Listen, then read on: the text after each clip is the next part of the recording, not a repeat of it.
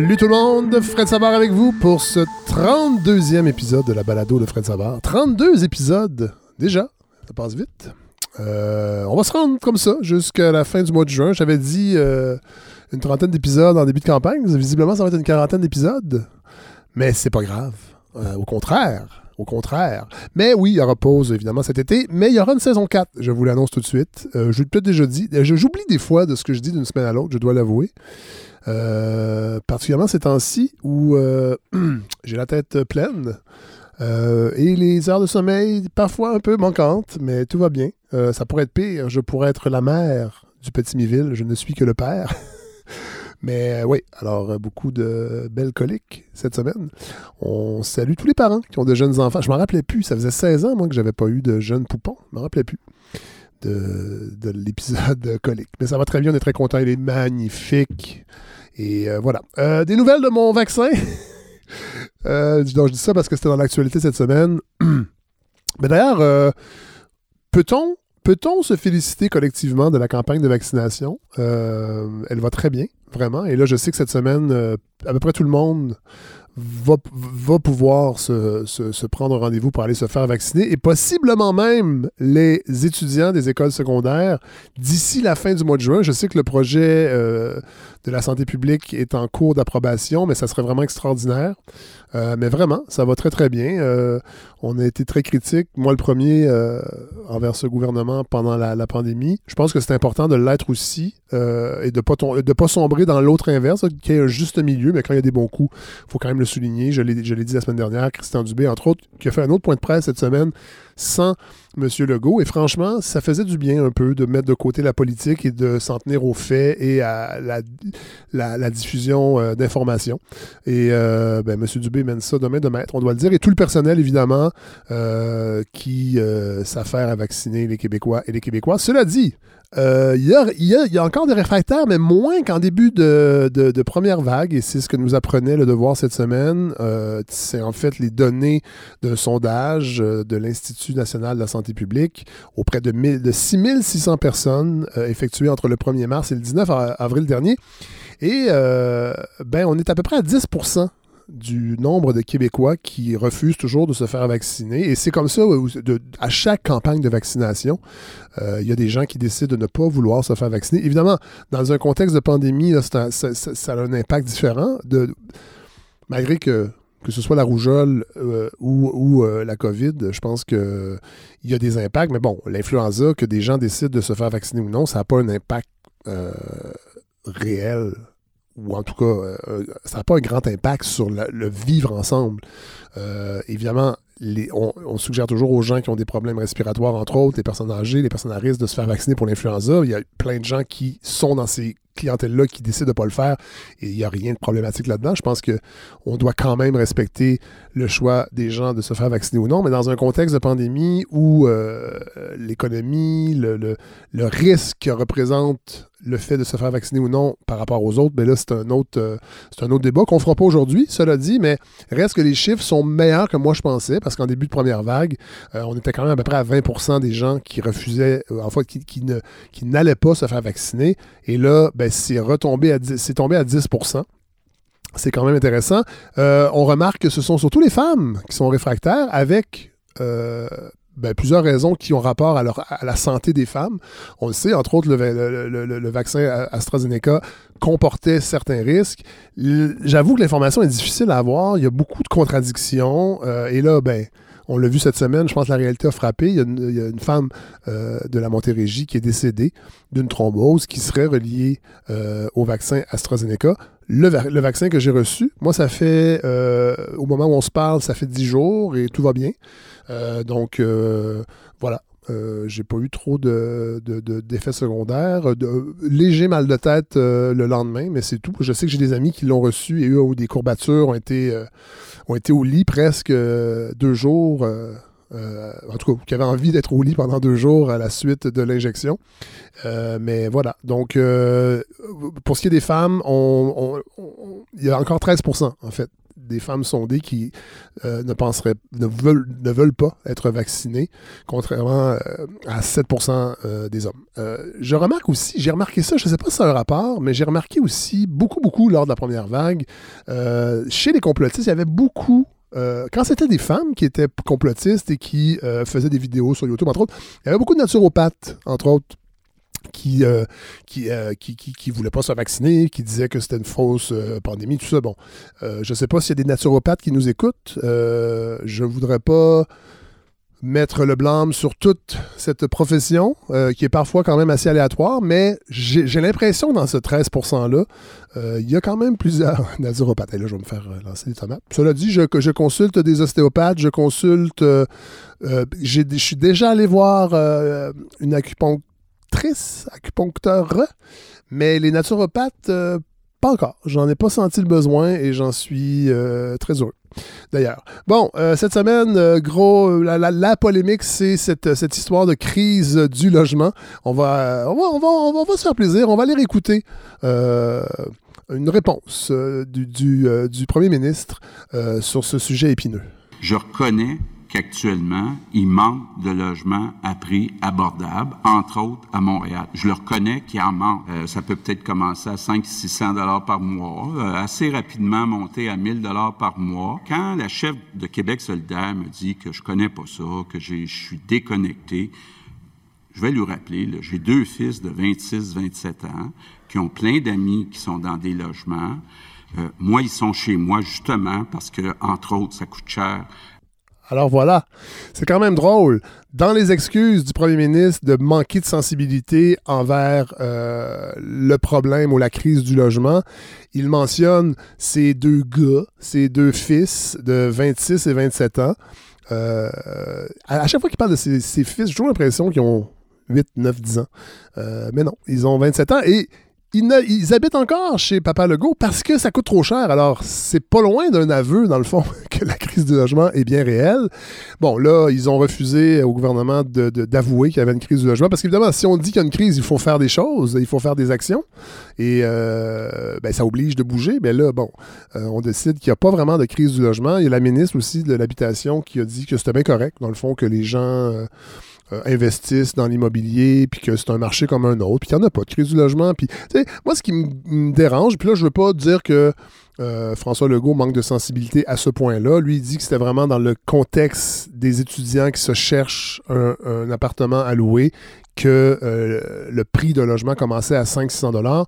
Bon, je ne sais pas s'il réagit parce qu'il a eu une, il a reçu une, volée de bois vert sur les médias sociaux quand il a dit ça. Est-ce qu'il est, est, était mal cité? Bon, on peut comprendre effectivement euh, qu'un homme comme lui, qui, euh, ben, qui, est millionnaire, qui, que sa maison est probablement payée depuis longtemps, qui est à vendre d'ailleurs à 3,5 millions, je crois, euh, c'est vrai qu'on peut on peut se dire qu'il n'était pas au courant vraiment des prix parce que ça fait longtemps qu'il n'a pas cherché de logement. Mais là, il avoue que ces, ces gars restent avec lui parce que ça coûte trop cher, donc il y aurait, une crise. Il y, a pas, mon collègue Paul Journet d'ailleurs qui, euh, qui venait un peu à sa défense en disant que c'est toujours facile, dans le fond, de questionner les, euh, les premiers ministres et les présidents sur le prix euh, des, de certains biens qui sont pas nécessairement au courant. ça ne veut pas dire qu'ils sont déconnectés.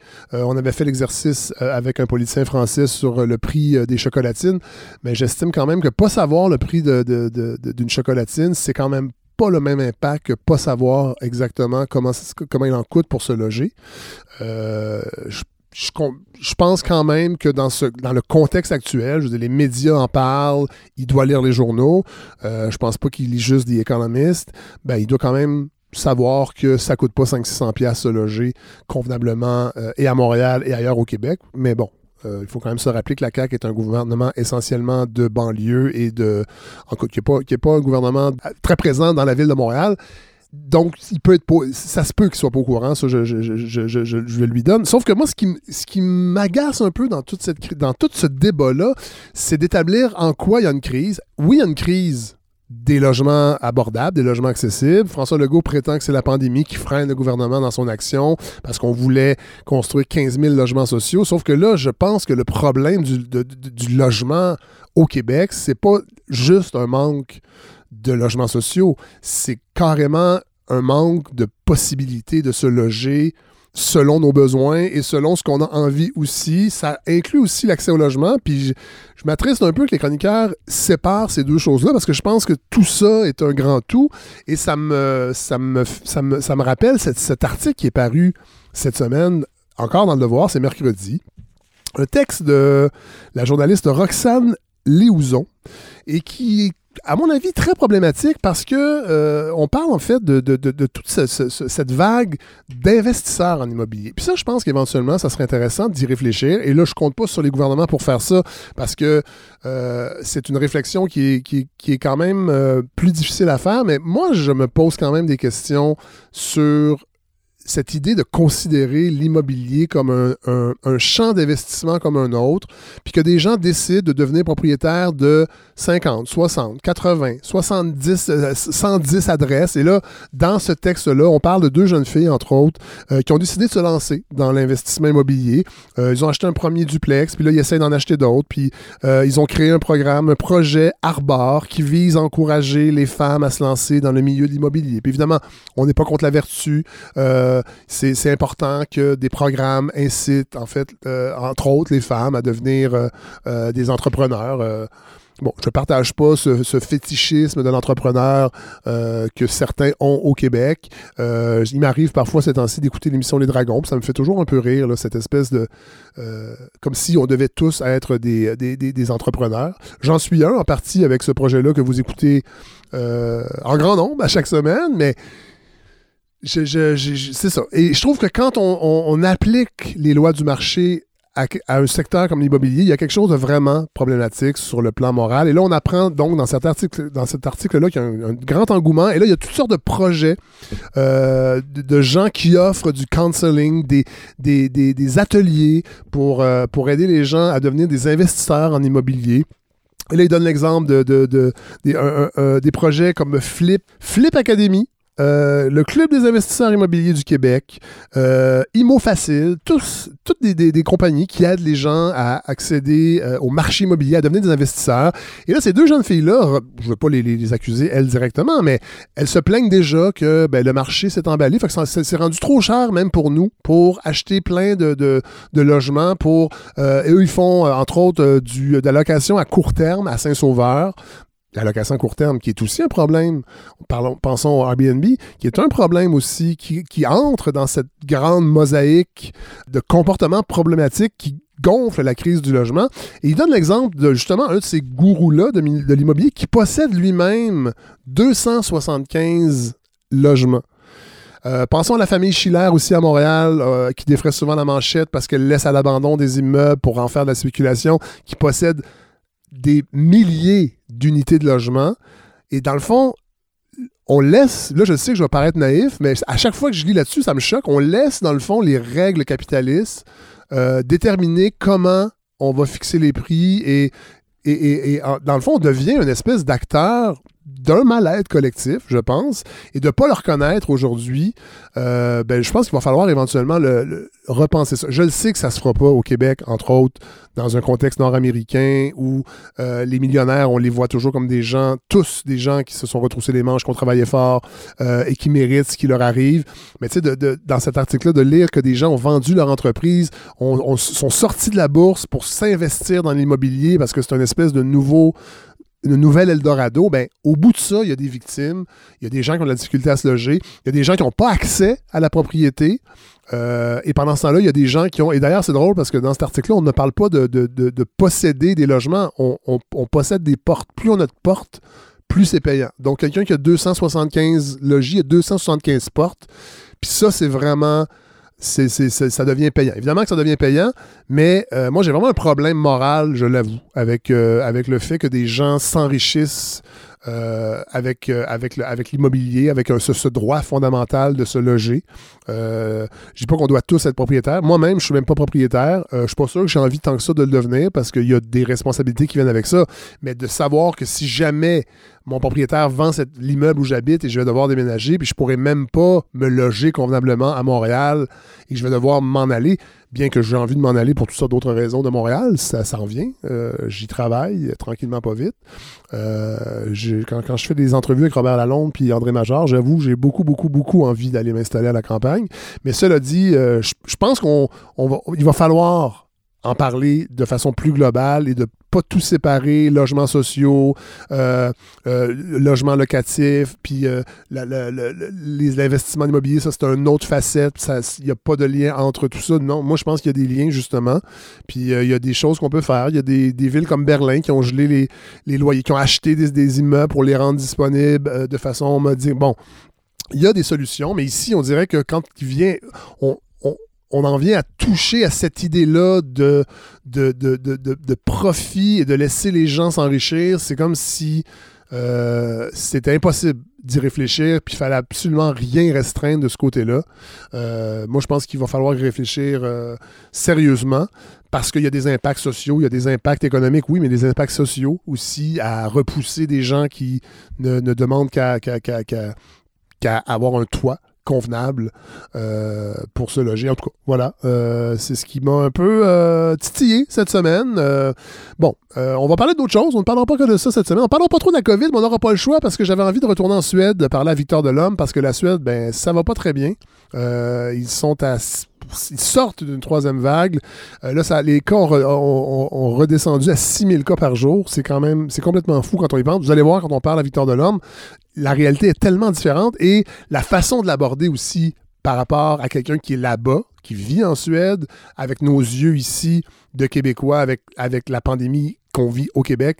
C'est vraiment deux mondes et ça me fascine toujours, toujours de parler euh, à Victor Delorme. On va parler de tourisme. Euh, on va retrouver aussi Simon Carmichael, euh, qui est notre antenne en Gaspésie.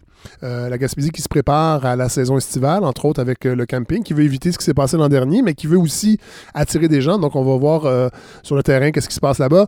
on va parler à Simon Jaudoin également, qui nous, qui nous offre encore une carte postale. il va nous parler du Témiscamingue, une région à découvrir, vraiment. toujours, je suis toujours heureux de parler à Simon parce qu'il nous fait voyager.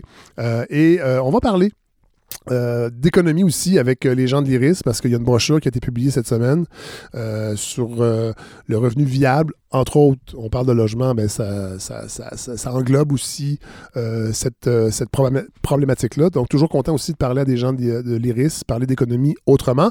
Mais on va commencer comme on le fait tout le temps quand elle est là, Hélène Faradji, toujours heureux aussi de lui parler, qui va nous parler un petit, retour sur les, Oscars et sur le gala euh, des prix du cinéma qui s'en vient, euh, et aussi euh, cette mini polémique qui entoure le, documentaire Les Roses. Alors voilà, toujours très heureux que vous soyez là avec, nous pour, pour nous écouter. je vous présente donc ce 32e épisode de la balade au Fred Savard. Alors, pour faire un petit survol, léger survol euh, des Oscars et parler des, euh, du prochain gala des Iris, euh, je reçois toujours avec plaisir Hélène Faradji. Salut Hélène! Salut Fred, comment ça va? Ça va très bien. je n'ai pas regardé comme des millions de Nord-Américains. je n'ai pas regardé la soirée des, Oscars. C'était-tu le fun? Non, non, pas du tout. Vous avez eu raison de ne pas le regarder. je, pense que c'est une chute de 50% par rapport à l'an dernier, où déjà c'était en chute par rapport aux années précédentes.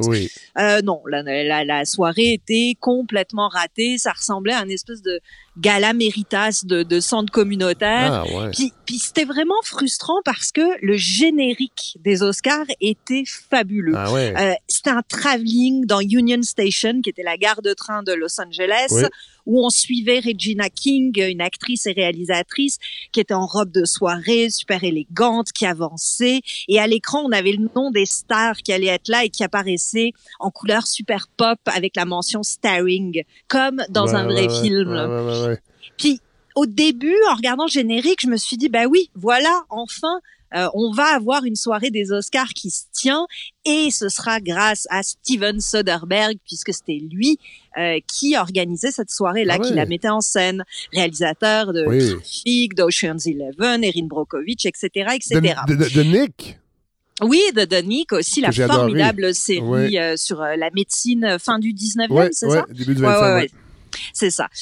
Donc on se disait, on a peut-être un peu enfin de, de, de, plaisir dans cette année de boîte, et puis bah non. Non, vraiment pas. Ça a été drabe de la première à la dernière minute dès que ça a commencé.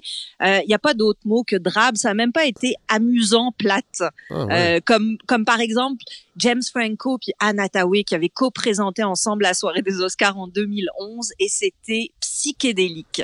C'est quand les Anglais disent tellement mauvais que ça en devient drôle, ah, ben c'était ça. Euh, c'était la première de classe puis le gars qui avait clairement 12 battes d'avance sur ah, tout le monde.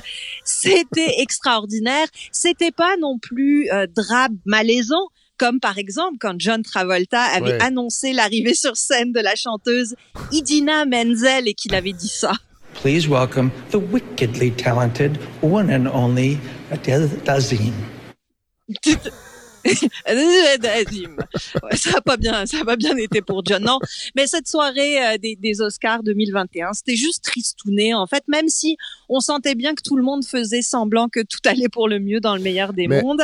Mais est-ce que c'était à cause de la pandémie, distanciation euh... Eh ben non. Moi, ma, théorie, c'est que ça n'a pas bien été parce que on n'a pas montré d'extrait de film. Ah.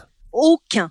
Aucun de toute la soirée. Je ne sais pas. Peut-être parce qu'on voulait raccourcir, peut-être parce qu'on voulait euh, que ce soit plus dynamique, mais ça a eu l'effet ben, inverse. C'est étonnant, particulièrement une année où peu de gens ont vu les films. Je pense qu'il y a ça aussi, là, des intérêts. Oui. Euh, Exactement, puis c'est d'autant plus bizarre que cette année, non seulement peu de gens ont vu les films, mais en plus les films en question, mais c'était pas des mastodontes avec des campagnes de pub immenses qui, permettent une reconnaissance immédiate. C'était des petits films qui méritaient d'être présentés, d'être accompagnés. Puis en général, dans ce contexte-là, ben, les extraits, ça fait le travail. Ben Et ce manque de présentation, de mise en valeur des films dans une soirée qui était pourtant censée être consacrée au cinéma, et ben c'est ce qui fait que le lendemain, tout ce que vous avez su, c'est une première femme de couleur a gagné meilleure réalisatrice et meilleur film. Mais savoir qui est Chloé Zhao, savoir ce que raconte Nomadland, ben personne n'en a parlé parce que visiblement c'était pas c'était pas tout à fait le sujet. Et j'avoue que ça m'a un petit peu agacé hein, parce que s'il y avait un film à voir cette année, c'est Nomadland. C'est un film qui nous parle exactement de comment survivre bah, dans un contexte où on a tout perdu. Et ça, forcément, en 2020-2021, ça parle. Et c'est certainement pas en disant aux spectateurs, comme un espèce de slogan publicitaire, oh, c'est la première femme de couleur qui a gagné. Alors qu'en plus, c'est légèrement raciste de dire ça, si on me demande mon avis. C'est pas une femme de couleur, c'est une américaine née en Chine. D'ailleurs, elle a été censurée dans son pays natal, hein, où on a donc c'est bon signe. Oui, c'est bon signe exactement. en Chine, on n'a absolument pas mentionné cette victoire ah pourtant historique. Pourquoi? Parce qu'en 2013, dans une entrevue, elle a parlé de la Chine comme d'un endroit où il y avait du mensonge partout. Et ça, ils l'ont toujours pas pris. Ben non. Euh, la, vérité choque. Exactement. Et comment est-ce que euh, ce film-là, on aurait pu donner envie de, de le voir aux gens? C'est certainement pas en disant juste que c'était une victoire historique, c'est en parlant du film lui-même. Euh, ce film qui, je le rappelle, est encore disponible en salle à Montréal principalement, mais aussi sur Disney+. Euh, Disney+, c'est à peu près 10, 12 dollars par mois. Je vous assure, ça vaut l'abonnement d'un seul mois pour voir ce film-là. Ah oui. Et là, j'ai envie qu'on prenne quelques minutes justement pour réparer un peu cette couverture médiatique des Oscars et qu'on parle de Nomadland. Ben oui. On va commencer par écouter un beau petit extrait. You are one of those lucky people that can travel anywhere. Yes, ma'am. And they sometimes call you nomads. My mom says that you're homeless. Is that true? No, I'm not. Homeless. I'm just houseless. Not the same thing, right? No. My husband worked at the USG mine in Empire. I was a substitute teacher. It is a tough time right now. You may want to consider early retirement. I need work. I like work. Wow. Ouais, celle qu'on entend, c'est euh, Fern, personnage joué par Frances McDormand, qui se retrouve un peu du jour au lendemain, après la crise de 2018, à enchaîner les petits boulots précaires. Puis elle a plus vraiment d'autre choix que de vivre dans son van. Et là, elle va découvrir qu'elle n'est pas toute seule à faire ça, qu'aux États-Unis, il y en a beaucoup euh, qui sont obligés de vivre dans des conditions assez terribles, mais qui ont décidé de faire de ces conditions terribles un mode de vie, euh, une, une façon de se réapproprier leur quotidien en devenant nomades. Nomadland, donc le titre du film. Et qu'est-ce que c'est exactement que ce film? Ben, C'est d'abord un regard sur une Amérique que personne voit celle des employés temporaires d'Amazon qui vivent dans un trailer park où l'entreprise leur loue un emplacement. C'est l'Amérique de ceux qui ont tout perdu parce que c'était pas des champions de l'économie. L'Amérique de la précarité, de la marginalité, des laissés pour compte.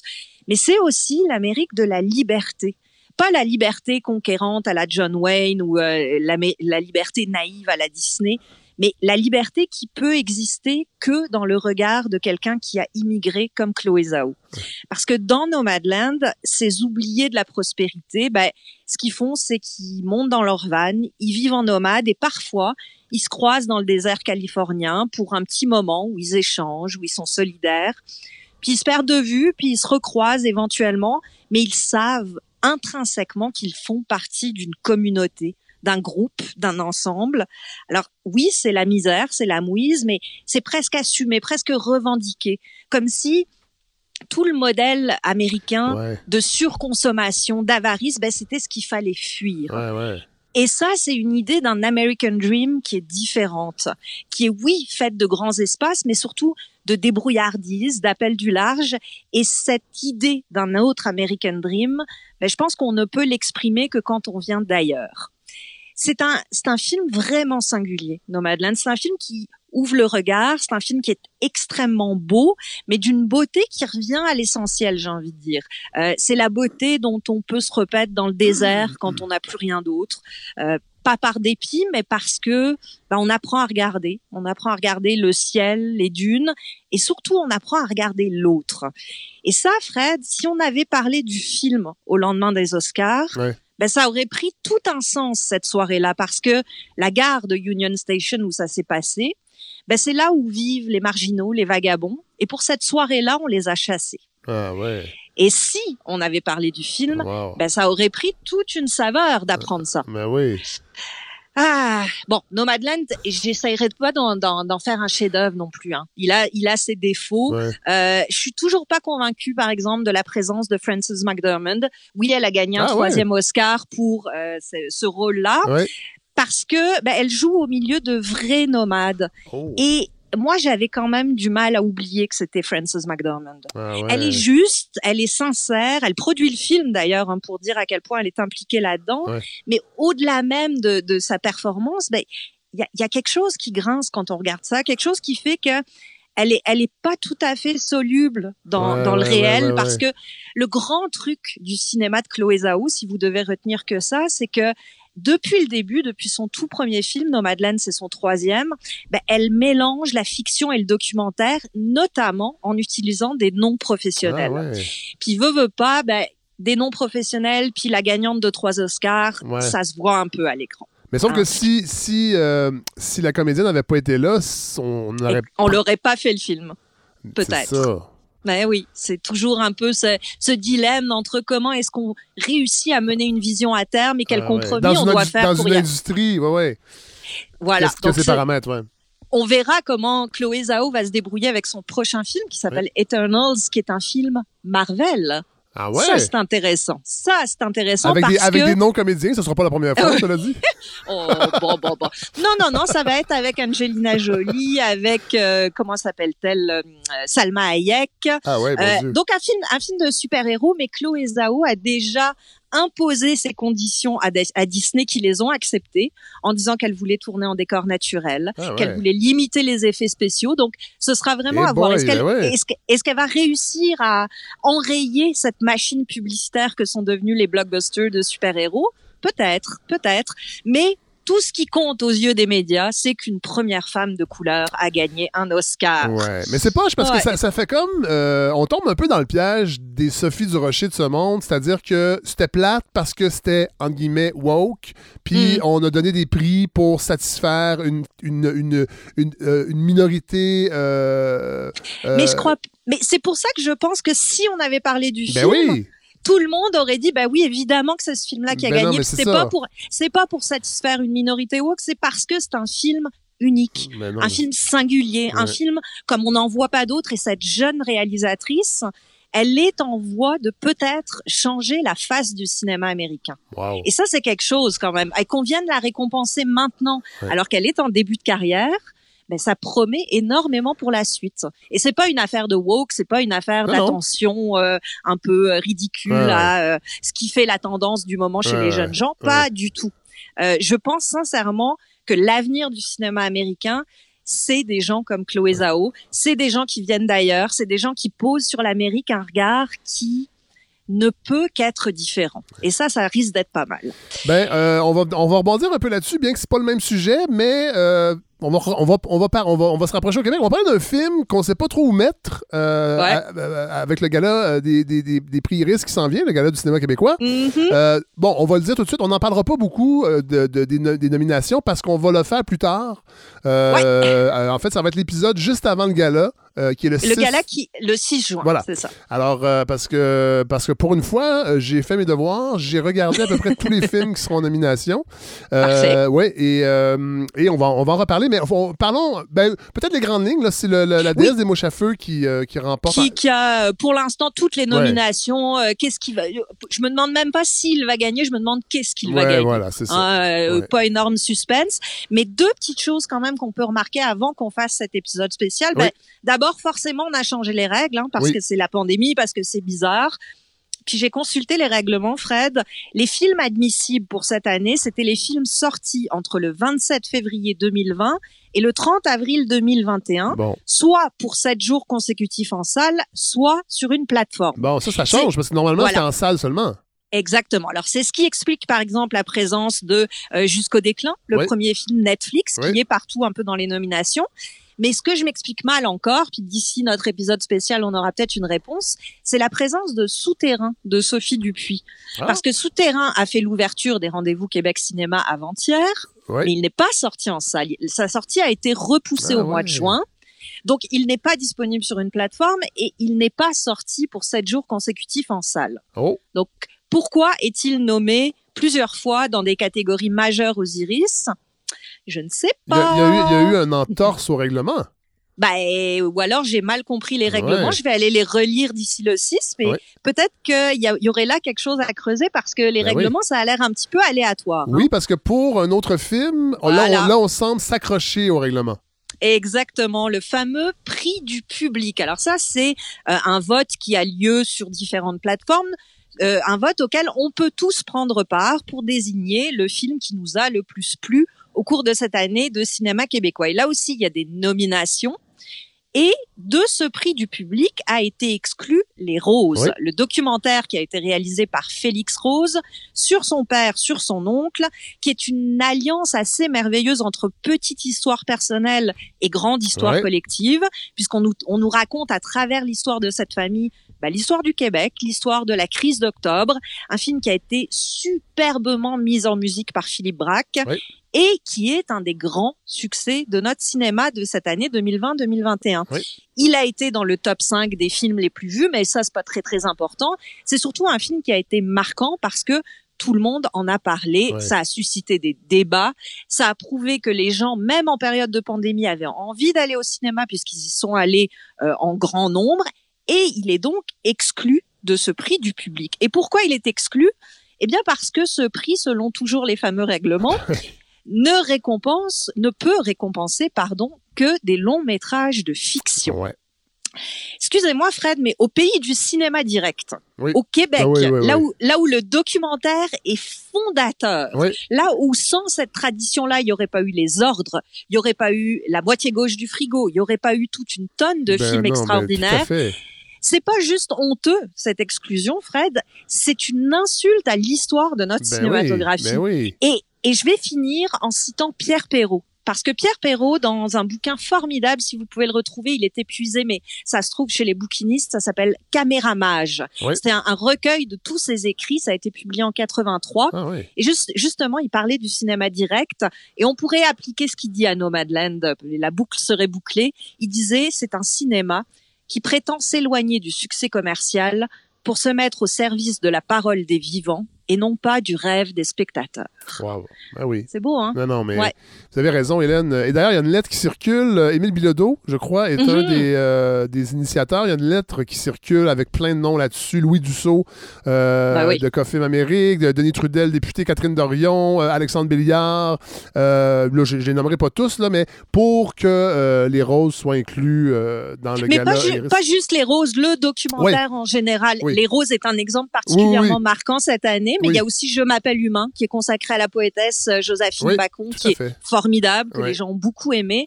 Ça suffit, cette bête distinction entre documentaire fiction. Un bon film, c'est un bon film. Vous avez raison, Hélène. C'est drôle parce qu'on a parlé ici, mais dans un autre sujet, mais je trouve qu'il y, a, des, similarités. C'est l'essai, la place de l'essai au Québec ben versus le roman.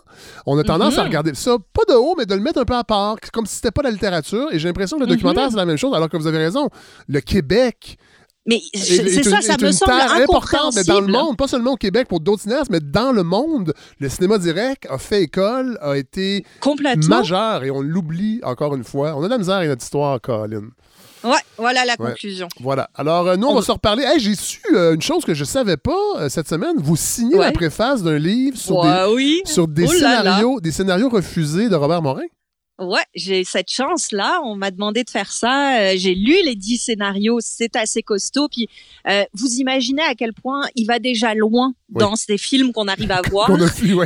et imaginez-vous jusqu'où ça va quand c'est refusé. Puis, ce qui est intéressant, c'est que il y a trois textes. Il y en a un qui a été refusé par les institutions, un par le producteur et un par lui-même. Ah! Euh, ouais, c'est assez intéressant. Mais, que oui, euh, j'ai cette chance. J'ai envie, Hélène, de vous lancer euh, l'idée, puis là, on n'a pas parlé avant. Moi, je pense qu'un épisode complet sur hmm. l'univers de Robert Morin, mais quel bonheur! Ça serait. Et, euh, et on pourrait aussi, évidemment, parler du livre, mais donner le goût aux gens d'aller lire non seulement les, les, scénarios qui ont été refusés, mais d'aller revoir les films. Il faut tout revoir, Robert. Mais justement, tu sais, quand on parle de documentaire fiction, lui, il ah, a ben mélangé les deux. Totalement. Euh, et il a complètement compris comment se servir de cette tradition québécoise, intrinsèquement québécoise, pour la, mettre en valeur, pour euh, ah l'utiliser au mieux. Je pense tout de suite à Yes Sir Madame, un film qui m'a ben, marqué, que je revois quand, quand j'ai les nerfs assez solides, parce que c'est quand même un cinéma rentre dedans. Mais ça serait vraiment intéressant, Hélène. Je vous lance l'idée. On fait un épisode sur euh, Robert Morin. Avec grand plaisir. Ben, merci, Hélène. Merci, Fred. Salut.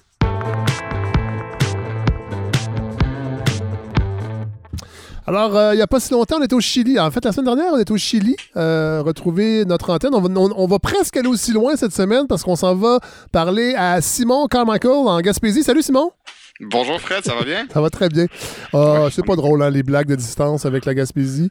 Ben moi, on m'a déjà dit que la distance, ça se calculait pas en kilomètres, mais en heures. Fait que quand on va avoir un bon service d'avion, on va être très proche. oui, c'est ça, on l'attend depuis longtemps. Euh, bon, euh, avant de parler de Camping Sauvage, non pas le film, mais l'activité, euh, j'ai mhm. l'impression qu'on entend moins parler de la COVID en Gaspésie. D'ailleurs, la dernière fois qu'on s'était parlé, Simon, c'était... on arrivait pas de pandémie. Mais là, on se demande si les nouvelles vagues, la troisième vague, s'est rendue en Gaspésie. Ben, pour l'instant, là, franchement, je vais toucher du bois parce que ça va plutôt bien. Euh, la semaine dernière, on a rapporté au total une quinzaine de cas. Ah oui. C'est pas mal juste des gens qui arrivent de l'extérieur et leurs autres. Oui. Donc, on peut dire qu'on est assez épargné de la troisième vague, mais bon, on connaît un peu la game, là, ça peut changer très rapidement. Oui. Surtout quand on est 90 000, un cas, c'est euh, 1 sur 100 000. Fait que, ouais, non, c'est vrai, on atteint les ratios rapidement. Donc, ah, donc si quelqu'un se fait... Euh, si quelqu'un se fait vacciner AstraZeneca chez vous, automatiquement, quelqu'un meurt, là, selon les stats. automatiquement. Faut pas rire. Mais, non, des blagues de thrombose, ça marche plus. Non. Euh, ben, notre bonne position en termes de COVID, ça laisse un peu les gens inquiets pour l'été. Parce que nous, on est en zone jaune, on a cette chance-là. Euh, mais ça fait que les déplacements vers les zones jaunes sont interdits vers la Gaspésie, vers le nord du Québec, si on arrive d'une zone orange, rouge ou rouge foncé. Donc, le reste. Euh, cela, dit, cela dit, y a des les gens vont être vaccinés. Éventuellement, ce problème-là va être euh, déplacé parce que là, il va y avoir des gens qui vont être vaccinés avec deux doses. Je vous parle pas encore de passeport euh, vaccinal, mais éventuellement, il va y avoir du mouvement là, vers, chez vous. Ben, éventuellement, oui, mais en ce moment, il n'y a pas beaucoup d'indications. Donc, les acteurs touristiques se demandent, ils se disent, bon, l'été arrive, qu'est-ce qu'on va faire avant l'été? Ben Est-ce que les déplacements vont être permis? Parce que s'ils ne sont pas, Bon, on s'entend que ce ne sera pas une grosse saison touristique s'il y a seulement les Gaspésiens qui peuvent se promener en Gaspésie. Puis justement, en, parlant d'été, ben, c'est ce que je viens vous présenter aujourd'hui, c'est comment est-ce que la Gaspésie s'est prise en main pour éviter de revivre une saison comme en 2020. On a trouvé ça très, très drôle d'être dans le bye-bye, là. mais il y, a peu de gens qui tiennent à répéter cette, ben cette expérience-là. Mais ben non, mais non. C'était ben, pas drôle, ça. C'était pas drôle. le bye-bye, c'est drôle. non, mais... le, reste, c'était pas drôle. Non, non, vraiment, là. Euh... Je suis pas, pas, très fier des Montréalais. Bon, c'est pas juste les Montréalais. Il faut arrêter de. ben, justement, je pense que c'est juste de dire que les municipalités de la péninsule ont quand même fait leur devoir là, en prévision de l'été. Euh, on a mis à jour des règlements, des façons de faire, des normes pour encadrer ce qui était appelé le camping sauvage. Mais avant de commencer, il faut vraiment mettre en, perspective. Il faut comprendre que la Gaspésie, ce n'est pas un tout. Les villes de Gaspé et de Carleton-sur-Mer, par exemple, sont plus loin l'une de l'autre que Québec et Montréal. Ah ouais, quand même. Donc, ben, même si vous cherchez un point où tout le monde va être d'accord, ben, tout le monde est d'accord sur le fond, mais pas sur comment on règle le problème. ça n'arrivera pas. Juste à titre d'exemple, Percé, qui doit être une des villes les plus touristiques au Québec, clairement a des enjeux différents de Cloridorne, qui est un des villages les plus dévitalisés. oui, effectivement. Donc, c'est sûr qu'il n'y aura pas de, solution commune, mais le nouvel outil, euh, la chose qui va être à la mode cet été, c'est les campings de débordement. Ah? On en voit depuis des années dans l'Ouest canadien, le Jasper, Banff, etc. Euh, c'est des terrains vagues où les gens sans réservation vont pouvoir aller passer la nuit pour une quinzaine, une vingtaine de dollars. Ah Il y a plusieurs villes euh, qui, vont commencer à en, instaurer en, Gaspésie, mais les façons de faire euh, diffèrent beaucoup. Donc, on va commencer avec Chandler, qui est la deuxième plus grande ville de la Gaspésie, à une trentaine de minutes de percée. à Chandler, on a décidé d'y aller, là, puis passez-moi l'expression all-in avec le camping de débordement. La ville a décidé d'aménager sur le terrain industriel de l'ancienne Gaspésia en plein centre-ville, un terrain de 80 places où les campeurs, les Winnebago et les voyageurs vont pouvoir aller. La moitié de ces terrains-là sont sous réservation et le reste, c'est vraiment le premier arrivé, premier servi. Le maire suppléant, Bruno-Pierre Godbout, est le seul à se lancer euh, aussi fort à pieds joints dans des campings de débordement comme ça. Son objectif, c'est vraiment d'attirer des campeurs au centre-ville qu'il passe deux nuits à Chandler au nœud de zéro. c'est louable quand même. Les commerçants autour sont assez enthousiastes. Mais là, attendez, euh, euh, Simon, euh, les campings de débordement, est-ce que c'est pour interdire le camping sauvage? Parce que moi, quand j'étais plus jeune, le camping sauvage, c'était aller dans des endroits qui n'étaient pas du tout aménagés. Euh, souvent, on le faisait l'hiver aussi. Euh, là, l'idée des campings de débordement, c'est que les gens, pour, pour éviter que les gens aient, s'installer n'importe où sur le bord de l'eau, par exemple? Exactement. Exactement. En gros, ce qu'on va faire, c'est qu'on sélectionne des espaces qui vont être dédiés pour éviter que les gens aillent squatter sur le bord des plages. Eh bien, est-ce qu'on va faire de la euh, surveillance? Est-ce qu'on va chasser les gens du bord des plages pour les rediriger vers les ben, campings de débordement? Encore là, c'est ça. Ça dépend toujours des villes. Bon, à Chandler, c'est ce qu'il va faire. Dans les espaces communs, il va avoir, ben, public, il va avoir des pancartes qui redirigent vers le, camping de débordement. Euh, ça, c'est pour Chandler qui a décidé d'y aller comme ça. De l'autre côté du spectre totalement, on a percé.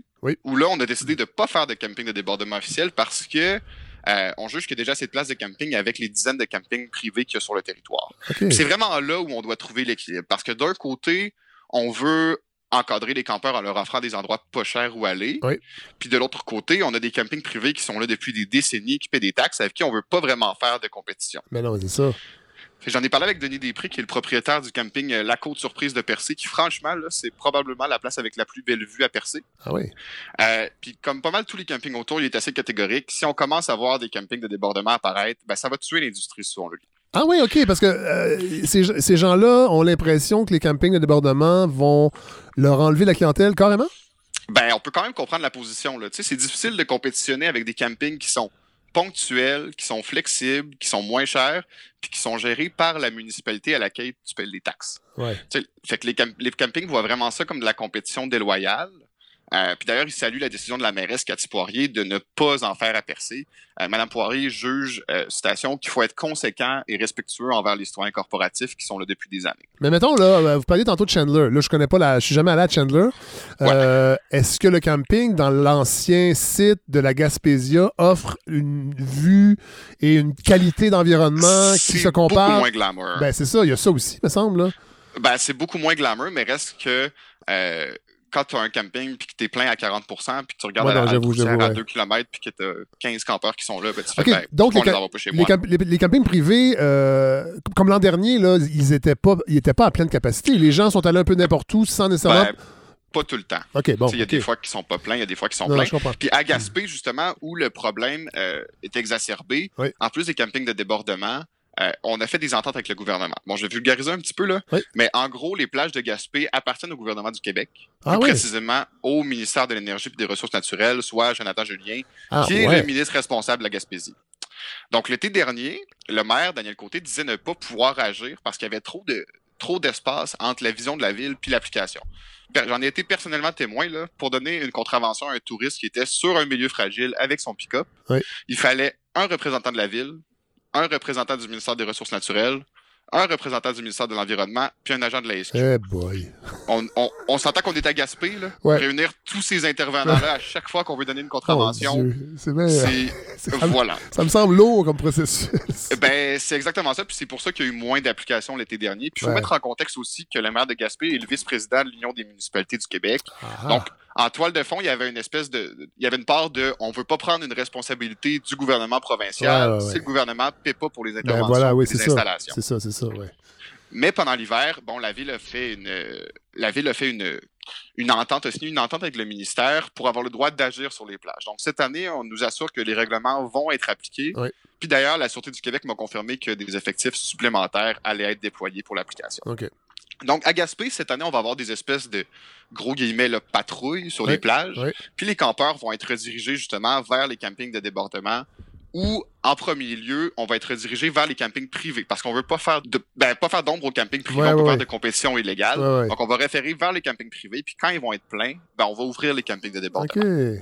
Dans la baie des Chaleurs, euh, c'est à peu près la même chose, il y a plusieurs villes qui vont euh, avoir des espaces dédiés ou encore qui vont agrandir les campings municipaux pour avoir des espaces sans réservation. Ce durcissement des règles-là entourant le camping public a quand même un autre côté. Parce que oui, ça réglemente les touristes malpropres qu'on a tant vu dans les médias l'été dernier, mais ça réglemente aussi les locaux qui, eux, sont particulièrement attachés à leur plage.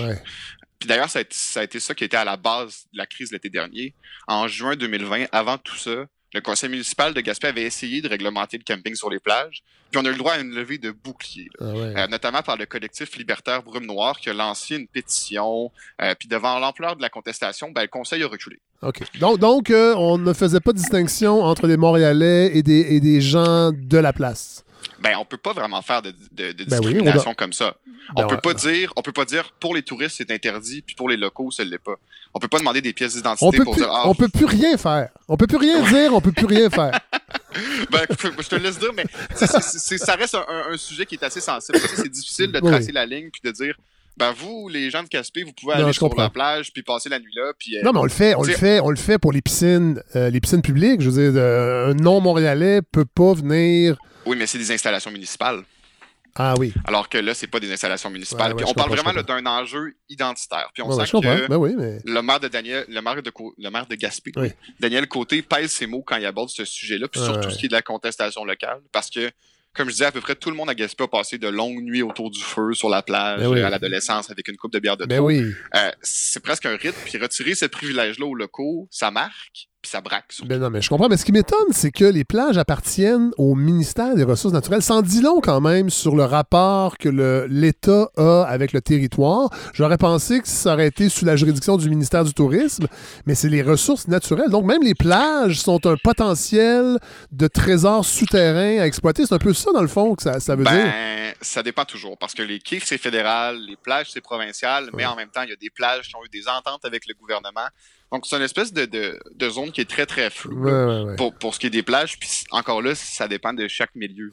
À, à, Gaspé, les plages étaient majoritairement provinciales, tandis que dans la baie des Chaleurs, sont majoritairement municipales. Si on va au lac Saint-Jean, par exemple, ben, les plages sont municipales. Non, non, mais question entre euh, municipales provinciales, je, je, peux comprendre, mais quand elles sont provinciales, qu'elles relèvent du ministère des Ressources naturelles, je trouve ça, je trouve ça, je trouve ça, ça mm-hmm. parle quand même. Mais bon. Mm. Parce qu'on n'a pas encore eu, on n'a pas, on n'a pas encore eu d'exploitation pétrolière sur la plage. Non, non, c'est ça. mais euh, donc c'est quand même touché là, pour utiliser une bonne expression. Puis c'est une corde sensible de, de dire ben, les touristes c'est interdit, puis les locaux ça l'est pas. Euh, on peut pas vraiment discriminer comme ça là, selon le, le, maire côté. Donc oui, il y a beaucoup de questions sur l'été qui arrive en Gaspésie, puis on, risque d'en savoir plus un peu dans les prochaines semaines. Mais une chose est certaine, bon, les campeurs qui arrivent à l'improviste vont arriver dans une Gaspésie qui est beaucoup mieux préparée que l'été dernier. Mais la règle numéro un en prévision d'un voyage en Gaspésie, ça reste la même réservé, réservé, réservé.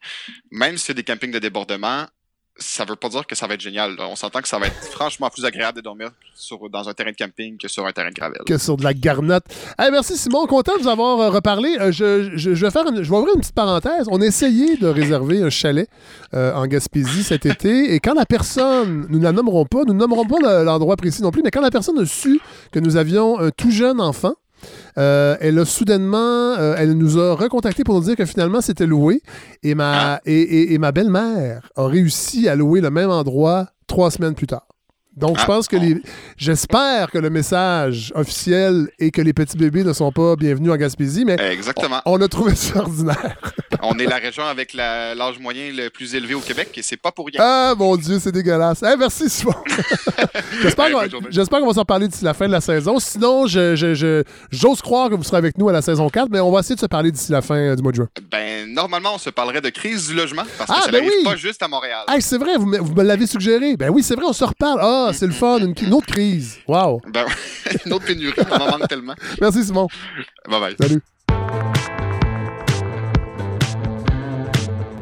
Alors, ça fait quelques mois qu'on n'est pas retourné parler à notre ami Victor Delorme en Suède. Bonjour, Victor. Bonjour, Fred. Comment allez-vous? Ça va très bien. Euh, ben, je pense que c'est le temps d'aller vous parler pour peut-être se consoler euh, de ce qui se passe au Québec, puis toi d'aller voir ce qui se passe en Suède. On rappelle, vous êtes installé à Malmö, qui est dans l'extrême sud de la Suède, et là, je viens de réaliser que vous êtes à presque un jet de pierre de Copenhague. À un pont, à un pont. Un pont. Donc, c'est votre, c'est votre ville. Oui, ben, c'est votre, grand centre, en fait. Oui, exact. C'est notre, la même région métropolitaine. Parce que vous êtes à 5 heures de route de Stockholm, quand même. Et vous me, vous, vous me confiez, Victor, vous n'êtes jamais allé à Stockholm. Jamais. Je pas encore. Et eh là là. C'est, je sais pas. Je, je, sais pas pourquoi je, je comme ça, mais. C'est la rivalité euh, Montréal-Toronto. Tu sais, oui, voilà. Je, je l'amène ici. bon, alors on vous laisse parler. Euh, ben, je voulais prendre des nouvelles de, de, ce qui se passe en Suède parce qu'évidemment, ici, de ce qu'on entend, euh, c'est, c'est, c'est, c'est peut-être moins pire que c'était, mais on avait l'impression que c'était la déroute totale. Et la dernière fois qu'on s'était parlé, ben en fait, la première fois qu'on s'était parlé, c'est comme s'il se passait pas grand-chose dans le quotidien des Suédois. Euh, oui, il y avait la COVID, mais les gens n'avaient pas trop changé leurs habitudes. La deuxième fois qu'on s'est parlé, là, il y avait des choses un peu plus sérieuses qui s'en venaient. Et là, on en est où présentement euh, avec la, pandémie en Suède? Pas, plus de, pas plus de mesures, ça reste stable. Euh, on pourrait expliquer un peu la situation. Je pensais parler un peu, oui, des chiffres, mais aussi peut-être pourquoi la ça reste stable, puis aussi pourquoi les différences entre euh, le Québec et le Canada au niveau législatif, par exemple, sur la façon de gérer. Ben, ben, c'est drôle parce qu'ici, là, entre autres sur les médias sociaux, quand on parle de la Suède, c'est souvent pour démontrer l'échec euh, de l'immunité collective, euh, ce qui était prôné par les signataires de la déclaration de Great Barrington. Euh, là, je sais pas, j'ai pas. Euh, avez-vous les, derniers chiffres? Euh, oui, ben, on pourrait y aller. À peu près, actuellement, on dirait qu'on commence la pente descendante de la troisième vague. On est à peu près à 6 000 cas par jour. Combien? 6 000. 6 000 cas quand même, OK. Pour une, population comparable au Québec, ne l'oublions pas. Oui, un peu plus élevé, c'est exact. Mais c'est énorme, 6 000. 5 millions. C'est énorme. Peut-être comme comparer à l'Ontario, si vous avez les chiffres de l'Ontario. Ben, L'Ontario, c'est 4 000, puis ils sont contents, ça, mais c'est encore énorme. OK, 6 000 cas. OK, je pensais que c'était moins que ça. Incroyable. Ah, non. On est donc la pente descendante. On a à peu près 25 morts par jour. OK. 30-40 personnes aux soins intensifs qui rentrent par jour. Taux, taux de positif euh, de 12% OK, OK. Bon, donc vous êtes. Et, et, pour vous, c'est la pente descendante de la troisième vague? Parce que des, chiffres comme ça ici, là, on se rend en panique. Là. Non, on était un peu plus élevé. Euh, il y a une semaine, je dirais, une semaine, deux semaines, on approchait presque le 8000 cas par jour. OK. Et, dans la, population, le, le, le, le, climat social, comment ça se passe? Ah, ben, si je compare au Québec, puis je compare aux pays environnants, puis on, est assez zen, je dirais. Assez paisible. Mais qu'est-ce qui explique ça, euh, Victor Delorme? C'est. Euh, ben, je vais aller, euh, je vais partir un petit peu législatif, les différences que je peux remarquer. encore là, je ne suis pas un spécialiste hein, de. Non, non, non, non, mais on le sait, non, mais on le sait, ça. On veut, on veut une, parole citoyenne. C'est ça qui est intéressant aussi. Là. Je ne veux pas parler à un officiel, je veux parler à un citoyen. Donc, je dirais en gros, le, fonctionnement du gouvernement et les lois suédoises ne permettent pas, un, à la base, de couper les droits et libertés. OK. Donc, donc décréter un état d'urgence pour suspendre certains droits, c'est pas possible. Exact. Il n'y a pas de loi équivalente euh, aux la loi, je pense c'est la loi des mesures d'urgence au Canada, oui, les, lois de mesures d'urgence sanitaire, dépendantes et où. Bon, ici, il n'y a pas de mesure équivalente à ça, à ce que j'ai compris. ce qui fait qu'à la base, le Parlement ne pouvait pas légiférer au départ euh, à cause de la pandémie à, restreindre les droits. OK. Donc, il y a ça. Il y a aussi le fait que c'est des gouvernements avec euh, minoritaires. Il n'y a pas d'un parti qui domine. C'est des coalitions, c'est des, gouvernements de coalition. Donc, à la base, le, le Parlement n'a jamais été mis à l'arrêt ou réduit à sa plus simple expression, comme on voit un peu au Canada. Et euh, il y a ça. Il y a aussi le fait que. Il y a plein de. Plein de là, j'en ai énuméré quelques-unes, on peut en parler après. Il y a aussi. on il n'y a pas juste une personne qui prend les décisions. Hein. On, nomme pas le gouvernement au pouvoir avec le nom du chef, comme on va dire le gouvernement Legault. Hein, ça a beaucoup sur comment le gouvernement fonctionne. Donc ici, c'est l'ensemble. En fait, ici, en fait, au Québec, c'est que le, chef du parti qui, obtient le plus de votes devient le premier ministre. Oui, mais on va même nommer, comme, à la place de dire le gouvernement de la CAQ, on va souvent dire le gouvernement Legault, le gouvernement le gouvernement. Trudeau, on, va même personnifier. Oui, oui. Parce qu'à la base, le gouvernement, c'est une équipe. Donc, euh, ici, c'est l'ensemble des gouvernements, des spécialistes, puis c'est tous les partis ensemble qui vont prendre les, les, décisions. Puis quand c'est pas tous les partis, c'est du moins une majorité d'eux autres qui vont appuyer les mesures. Donc, donc, il y a des négociations constantes. J'imagine qu'il y a des partis avec des sensibilités plus à gauche, plus à droite. Et il faut que le gouvernement, dans cet esprit de coalition, euh, en vienne à annoncer des mesures qui vont plaire ou en tout cas accommoder tous les partis. Exact. Donc, on peut imaginer, hein, il n'y a pas de loi Bayon non plus qui passe comme ça ici. Donc, on peut imaginer le temps que ça peut prendre de faire bouger un, point aussi important que restreindre, restreindre la liberté individuelle. Euh, et bon, dans la population, est-ce que les gens euh, s'inquiètent du nombre de cas? Est-ce que est-ce que est-ce qu'il y a un certain fatalisme? Est-ce qu'il y a des gens qui pressent le gouvernement de prendre des mesures plus musclées?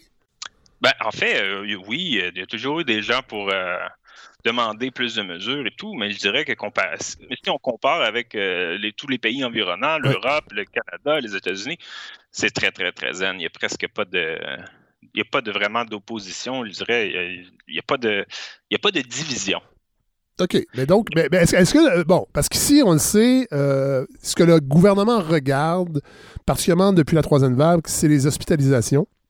Euh, parce que le système de santé est, sur le point de rupture. Est-ce que, j'imagine que la situation est différente en Suède, et est-ce que du fait qu'elle est différente, on, s'accommode, bien que j'aime pas ce mot-là quand on parle d'une vingtaine de morts par jour et de, gens hospitalisés aux soins intensifs, mais est-ce qu'on s'accommode mieux du nombre de cas élevés parce que le système de santé n'est pas aussi sous pression qu'ici? Ouais, mais je pense que ça, c'est toujours été comme un peu au Québec. À la base, ils disaient que le système de santé serait un peu le. Le, le, maillon faible. Le point à regarder, la, la balance à avoir si, le système déborde, mais là, on vient, c'est tout, tout le reste va être laté. Donc, euh, c'est un peu ça ici. Le système ne déborde pas.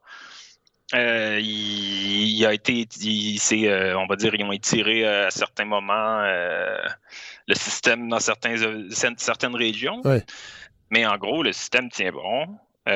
oui, il y a des opérations qui vont être retardées et tout, mais je pense qu'il tient j'ai l'impression que le système est en meilleure condition que le système Québec, malgré ce qui serait, pas, ce qui serait pas étonnant. Euh, bon, les mesures en place, j'imagine qu'il y a eu une adaptation, mais est-ce qu'il y a, est-ce que les magasins, on est obligé, est-ce que les, magasins sont encore ouverts? Est-ce qu'on est obligé de porter le masque à l'intérieur? Est-ce que les rassemblements extérieurs sont permis? Les grandes mesures, là, dans un contexte de 6000 cas, je répète, 6000 cas positifs par jour, euh, quelles sont les mesures en place? Mais les mesures en place, on a eu deux phases. On a eu euh, à partir du mois de mars l'an passé jusqu'à décembre-janvier, puis depuis décembre-janvier jusqu'à présent. Euh, donc, on a une première phase avec euh, une série de mesures, de, on va dire, de, c'est, rien qui est obligatoire. Hein, c'est ah des, suggestions. des suggestions. Donc, euh, les premières séries étaient de suggérer de réduire le nombre de clients dans les magasins, de, le nombre de personnes assises au restaurant et tout, et tout. de suggérer d'avoir 1,5 à 2 mètres de distance entre les individus. Mais il n'y avait pas plus que. Ils ont fermé ça quand aussi les cinémas, les, euh, les, bibliothèques ont été fermées par moment. Euh, les musées sont toujours fermés, d'ailleurs, les cinémas aussi. Euh, les salles sport ou les salles, on va dire, tout ce qui relève des gouvernements municipaux a été fermé, est toujours fermé d'ailleurs, mais certains endroits ont ouvert. Ça, c'est toujours fermé. Fait qu'il y a quand même des mesures. Il y a aussi le service dans les restaurants et les bars arrête à 8 heures.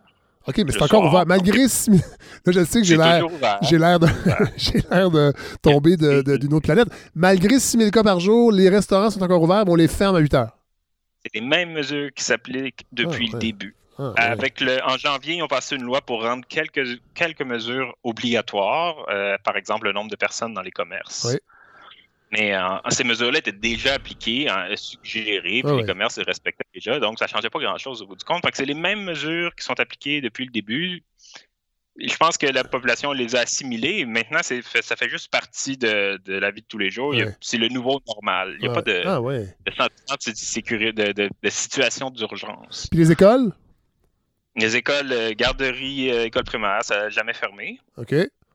Euh, secondaires ont été fermés par moment. Je crois qu'ils sont tous ouvertes maintenant. Moi, ce qui me fascine, ce qui me fascine un peu, Victor Delorme, c'est que vous n'êtes pas sûr. Ah, je crois qu'elles sont. Alors qu'ici. J'ai pas, pas dans. Ben, non, non, mais je comprends. Mais non, mais je veux dire, je, comprends, mais ici, je veux dire, les, les, les journaux martèlent avec raison ou pas, là, je veux pas le critiquer, mais on le sait habituellement, à part certaines euh, mesures, euh, genre les rassemblements extérieurs, il y a une certaine confusion, mais on sait quand les écoles sont ouvertes ou fermées, il y a trois points de presse par semaine, au moins deux. Euh, c'est pour ça que ça m'étonne. moi, je le sais au Québec. Je le sais pas mal plus au Québec qu'en Suède. Ah ouais, bon il faut que je, fouille pour trouver des. Parce ah que parce que la COVID, dans les nouvelles, c'est un point parmi tant d'autres. C'est pas, pas, le front page à tous les jours. Non mais, non, non, mais je comprends ici, c'est moins le cas, mais à je peux vous dire qu'à 6000 cas par jour, ça serait le front page. Il y aurait une pression sur les gouvernements. Euh, c'est pour ça que j'ai l'impression, là, on avait déjà parlé du fameux Lagom euh, suédois. Oui, mais euh, c'est très, très Lagom encore. ça, ça peut changer. c'est quand même fascinant. est-ce que, est-ce que D'où vient. J'ai l'impression. Est-ce que les gens, les gens acceptent, acceptent que les gens tombent. Parce que les gens tombent malades. J'imagine que vous avez des amis à 6 000 cas par jour, là. Les gens tombent malades. Euh, d'ailleurs, un autre Québécois que je connais ici. Euh, attrapé? malade. Ouais. Mais, euh, mais en fait, il y a plusieurs mesures déjà en place que d'ailleurs euh, qui sont demandées au Canada actuellement, mais qui, sont, ils sont en place depuis avant la COVID. On, parle des mesures sociales importantes du, du genre avoir des congés payés quand tes enfants sont malades. On a 120 jours, 120 jours par année par enfant de congés payés par l'État pour pas que tes enfants soient malades à la garderie. Donc. Oui, mais, oui, oui, mais sauf que vous avez quand même 6 000 cas par jour. Je dis vous, la Suède a 6 000. Je dis, les, congés, les, congés payés n'enlèvent pas le risque d'attraper la maladie. Non, mais je crois que si le Québec appliquait tel quel les mesures de la Suède avec l'état des, euh, infrastructures publiques au Québec, le nombre de cas serait beaucoup plus élevé au Québec qu'en ah Suède. Hein? Parce que ici, justement, on a les. Et même moi, en tant que travailleur autonome, ils ont, rajouté des, euh, des, euh, congés payés. Donc, euh, j'ai juste à dire que je suis malade. Ah on me paye la journée. Wow. Puis, c'est pas c'est vraiment pas compliqué. Pour pas que les gens soient malades, ah, travailler malade ou que les enfants traînent ça parce que c'est un gros problème. Si tu es, si es malade, mais que tu n'as pas de paye puis que tu es déjà au, bout du rouleau ben parce que tu as un salaire de marde, comme que ça existe souvent au Québec, on s'entend. Tu peux pas te permettre de manquer une journée de travail pour, euh, pour, euh, parce que tu as une tout. Ouais. Dans le fond, est-ce que les gens se font tester? Est-ce qu'il y a beaucoup de, de, de, y a un suivi? Parce qu'ici, moi, je, on le sait là, maintenant, après plus d'un an de pandémie, c'est que là, oui, on est à 1000 cas par jour. Euh, on peut à peu près dire les, chiffres du nombre de tests, il faut fouiller, ils ne les donnent pas systématiquement, mais on peut présumer qu'il y a plus de cas que ça parce qu'il y a bien des gens qui ne veulent pas aller se faire tester parce qu'on leur demande de s'isoler et ils n'ont pas de congés payés. Exact. Non, ici, c'est. Mais par le fait que tu as les congés payés, les gens, ils vont se faire tester aussitôt qu'ils pensent être malades ou quelque chose. parce que de toute façon, ils restent à la maison. Ouais. Ouais, Anyway, ça ne change rien pour le, résultat. Ils vont pas être plus à la maison parce qu'ils sont positifs.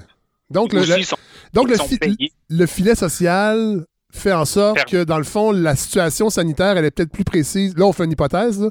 Elle est peut-être plus précise en Suède parce que les gens n'hésitent pas à aller se faire tester.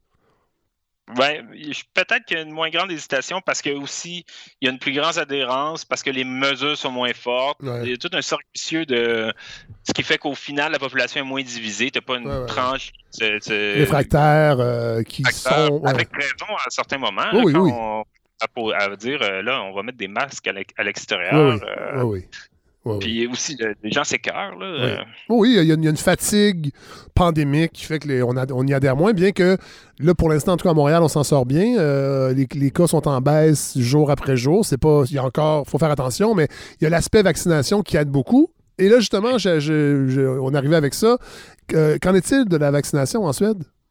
C'est similaire, euh, au Canada, avec peut-être, euh, si on prend les premières et deuxièmes doses, souvent en Suède, on est à peu près à 28-29% de première dose, puis 9% de deuxième dose. Donc, je crois que le taux de deuxième dose est plus élevé qu'au Québec. Oui. Que le taux est peut-être légèrement inférieur de 4-5 de première, de première dose. Donc, c'est similaire, je dirais. Euh, on, l'a dit, dans le début, début de, de, votre intervention. Vous êtes tout près du Danemark. évidemment, la frontière est fermée, j'imagine? La porte s'est fermée depuis euh, presque. Elle, a réouverte un peu pendant l'été. Elle a refermé après. Euh, donc, euh, c'est du travail à la maison pour tous ceux qui travaillent au, Danemark. Puis le Danemark, la situation. je vais terminer avec ça juste pour comparer. Est-ce qu'il y, est a des pressions des pays limitrophes oui, il y a eu des pressions. D'ailleurs, les frontières ne sont pas fermées pour rien, mais puis aussi, il y a beaucoup moins de morts, beaucoup moins de cas dans les pays limitrophes. Par contre, il y a beaucoup plus de conséquences sociales, comme on, on a au Québec. Je veux dire, la Suède n'est pas affectée par une vague de, santé mentale. Euh, de, de, détresse psychologique. on n'a pas ça ici. On n'a pas une dette qui, euh, qui part en fou, là. Euh, comme au Canada, là. Vous êtes rentré à 450 millions, à peu près, de milliards, mais sans compter les dettes des provinces, c'est un chiffre. Tout ça, ça va mais... se sur les générations futures. Là. Oui, mais en même temps, il y a des économistes, entre autres les gens à risques, qui disent qu'il y a quand même une, une, certaine marge de manœuvre et il y a des, il y a des, il y a des déficits qui vont s'éponger. Euh, on ne rentrera pas là-dedans, parce que ça, c'est un autre débat, mais reste que. Non, mais, non, mais je trouve ça fascinant quand même. On pourrait éventuellement euh, aborder cette, cette facette-là, mais c'est quand même complexe. Mais reste que de vous parler euh, périodiquement, moi, je trouve ça vraiment fascinant parce qu'on a comme pour aller plus loin que ça, on parlera à quelqu'un en Inde, bien que la situation est, vraiment dramatique en Inde, mais moi, de, parler à quelqu'un qui est dans un pays qui a 6000 cas par jour, un pays, oui, un peu plus populaire que le Québec, mais quand même, à 6000 cas par jour, vous me semblez quand même assez, euh, assez zen. Ben, la majorité, on fait notre part pour ne euh, pas être trop en contact avec les gens, pour mais ceci étant dit, ça ne nous empêche pas de voir des amis de temps à autre ou euh, d'aller dehors, mais c'est pas interdit, puis c'est pas non plus c'est pas nécessairement déconseillé. On respecte les, les, conseils donnés. Des fois, je vais prendre une bière jusqu'à 8 heures sur une terrasse dehors. Euh, ça t'empêche de virer fou, mais ça, ça, d'un autre côté, si je vois qu'il y a trop de monde quand je vais à l'épicerie, je vais mettre un masque, mais c'est pas une obligation. Tu sais, je, dire. On fait vraiment confiance j'ai l'impression qu'il y a un rapport avec l'individu versus le collectif là-dedans. Bien qu'on le sait que les pays scandinaves, je ne veux pas tous les mettre dans le même bain, mais un grand un filet social. Mais j'ai l'impression qu'il y a quelque chose de très. On, fait beaucoup confiance au jugement des individus, alors qu'ici, on présume que non. Alors on met beaucoup, beaucoup, beaucoup de règles et on mm-hmm. s'attend à ce que les, les élites politiques, les autorités contrôle la pandémie, alors que j'ai l'impression qu'en Suède, euh, de par sa culture évidemment et, euh, son, histoire, on fait, on, laisse, on donne l'information aux gens et on les laisse euh, réagir selon ce qu'ils pensent qui est le mieux pour eux. Ouais, mais ouais, il y, a, tout un peu de tout ça, puis un peu aussi, comme je disais, le côté législatif. Peut-être que s'il y avait eu les pouvoirs législatifs d'agir, il, avait, il aurait pris les moyens euh, plus tôt, mais étant donné que ça a pris huit mois débattre de si il devait euh, faire une loi qui obligerait les commerces à avoir un certain nombre de eh clients par mètre carré. je comprends, je comprends? Tu as dit, je regarde le nombre de morts. Euh, les derniers, ben, en tout cas, le, chiffre que j'ai, qui est le, World, le Worldometer, qui, euh, la seule est à 14 000 morts. La seule est 14 000. Ici, on, on, est presque à 11 000 ici. Oui, exact.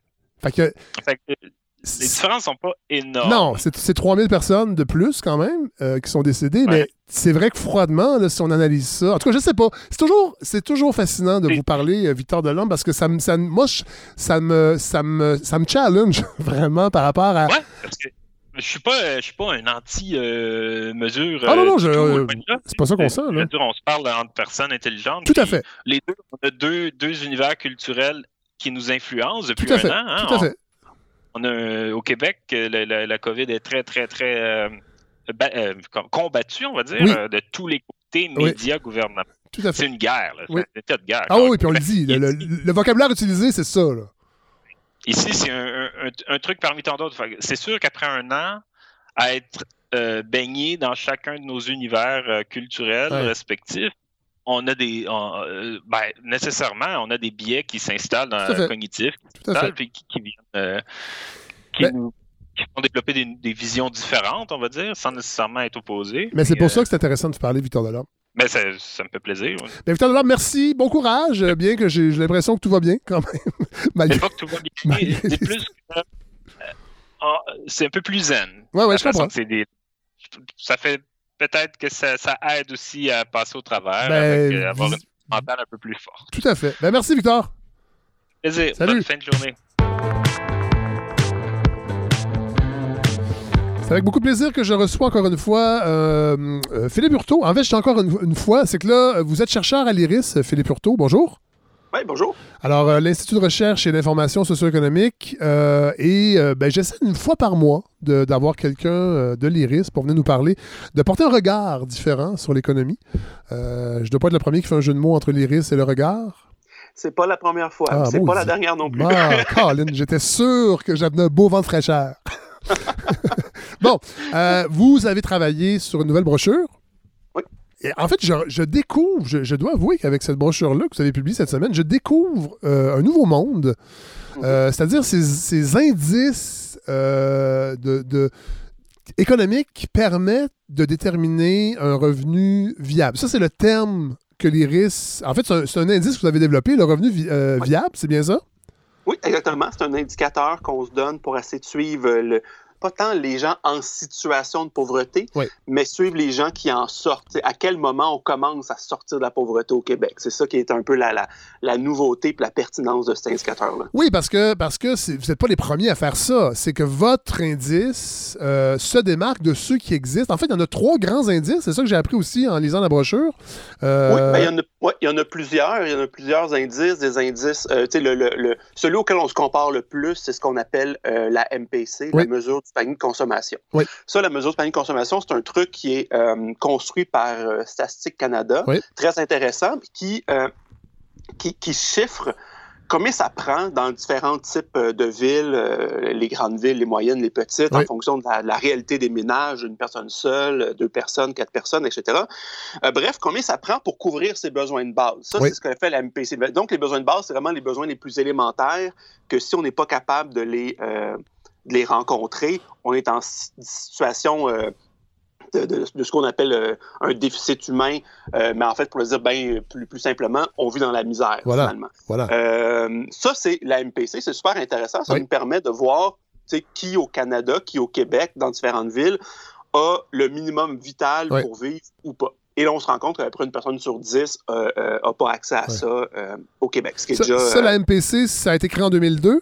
Euh, L'MPC, oui, c'est ça. Ça date d'un certain, déjà une vingtaine d'années. Puis c'était un peu, euh, euh, ça a été créé pour être, capable de suivre les situations de pauvreté les plus criantes. Et après ça, on le voit par exemple au Québec. en 2000, on a adopté la loi pour un Québec sans pauvreté. ça faisait partie des outils qu'on avait pour essayer de voir si on était capable d'éliminer la pauvreté ou pas. et sinon, il y a la MFR 50 et la MFR 60. Oui, mais ça, c'est un autre type d'indicateur. MFR, euh, c'est euh, par rapport au revenu médian. Parce que l'MPC, c'est un panier de consommation. C'est vraiment un travail. C'est quoi les besoins de base? Combien ça coûte acquérir un panier de consommation associé à ça? Donc, c'est le coût, euh, j'ai envie de dire, réel. La MFR 50, la MFR 60, c'est un indicateur plus utilisé en termes de de comparaison internationale. Hein. Euh, c'est-à-dire, on dit, si on veut comparer euh, le Canada avec l'Allemagne, avec euh, l'Argentine ou je ne sais pas trop quoi, ben, il faut qu'on ait une mesure semblable, puis commencer à calculer des paniers de consommation par, équivalents à chaque pays. c'est un, bon, c'est un aria, pour dire ça comme ça. donc, puisque les, chercheurs, on est quand même foncièrement paresseux, on, ah! utilise... je ne savais, pas ça, Philippe Ah oui, vous êtes, vous êtes foncièrement paresseux. Ben, euh, on, préfère travailler assis devant des ordinateurs. Ah euh, donc, bref, la MFR 50 et 60, c'est un, 50, ça réfère à 50% du revenu médian, 60 à 60% du revenu médian. Donc, c'est un, indicateur relatif. Hein, c'est ça. La MPC, c'est un indicateur réel.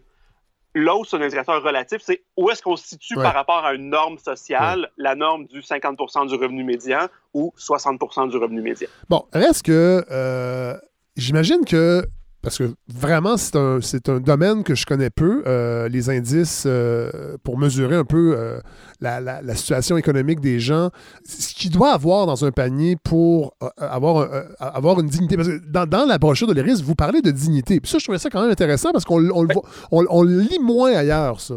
Oui, en fait, nous, ce qu'on ce fait, en fait, c'est qu'on veut rentrer en dialogue avec le premier des indicateurs qu'on a parlé, c'est-à-dire la MPC. Donc, construire un truc basé sur les besoins des gens, le coût réel d'acquisition de panier de consommation.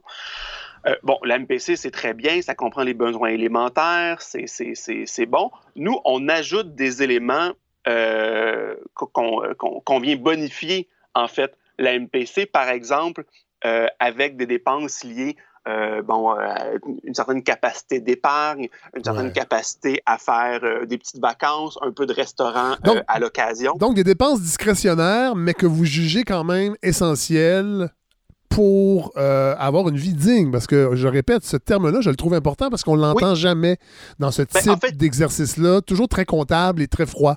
Oui, ben c'est ça. Nous, c'est la, euh, c'est la recherche d'une vie digne, puis c'est un peu ça le synonyme. Là. À partir de quand on n'est plus en situation de pauvreté, c'est quand on a les moyens de faire des choix, quand on a un peu de marge de manœuvre, finalement. Parce que comme temps, temps qu'on n'a pas de marge de manœuvre, peu importe on se situe où par rapport à la couverture de nos besoins de base, si on est toujours serré à gorge, on reste en situation de pauvreté malgré tout. C'est pour ça que le, premier, la MPC, c'est un truc très intéressant mais imparfait, parce que ça, ça fait disparaître tout un paquet de gens. Tu sais, je le disais tantôt, c'est à peu près une personne sur dix au Québec qui ne couvre pas ses besoins de base. Mais quand nous, on, construit notre revenu viable, c'est-à-dire un, seuil plus élevé, non pas de couverture de besoins de base, mais de sortie de pauvreté, euh, là, c'est plus de 10% de la population qu'on parle, ce qui est déjà beaucoup. On parle euh, de 17 à 18 de ah la population. Donc, on est capable de définir, c'est quand on dit est-ce que le Québec est une société exempte de pauvreté, ben non, pas pour 17 ou 18% des gens qui habitent chez nous, en tout cas.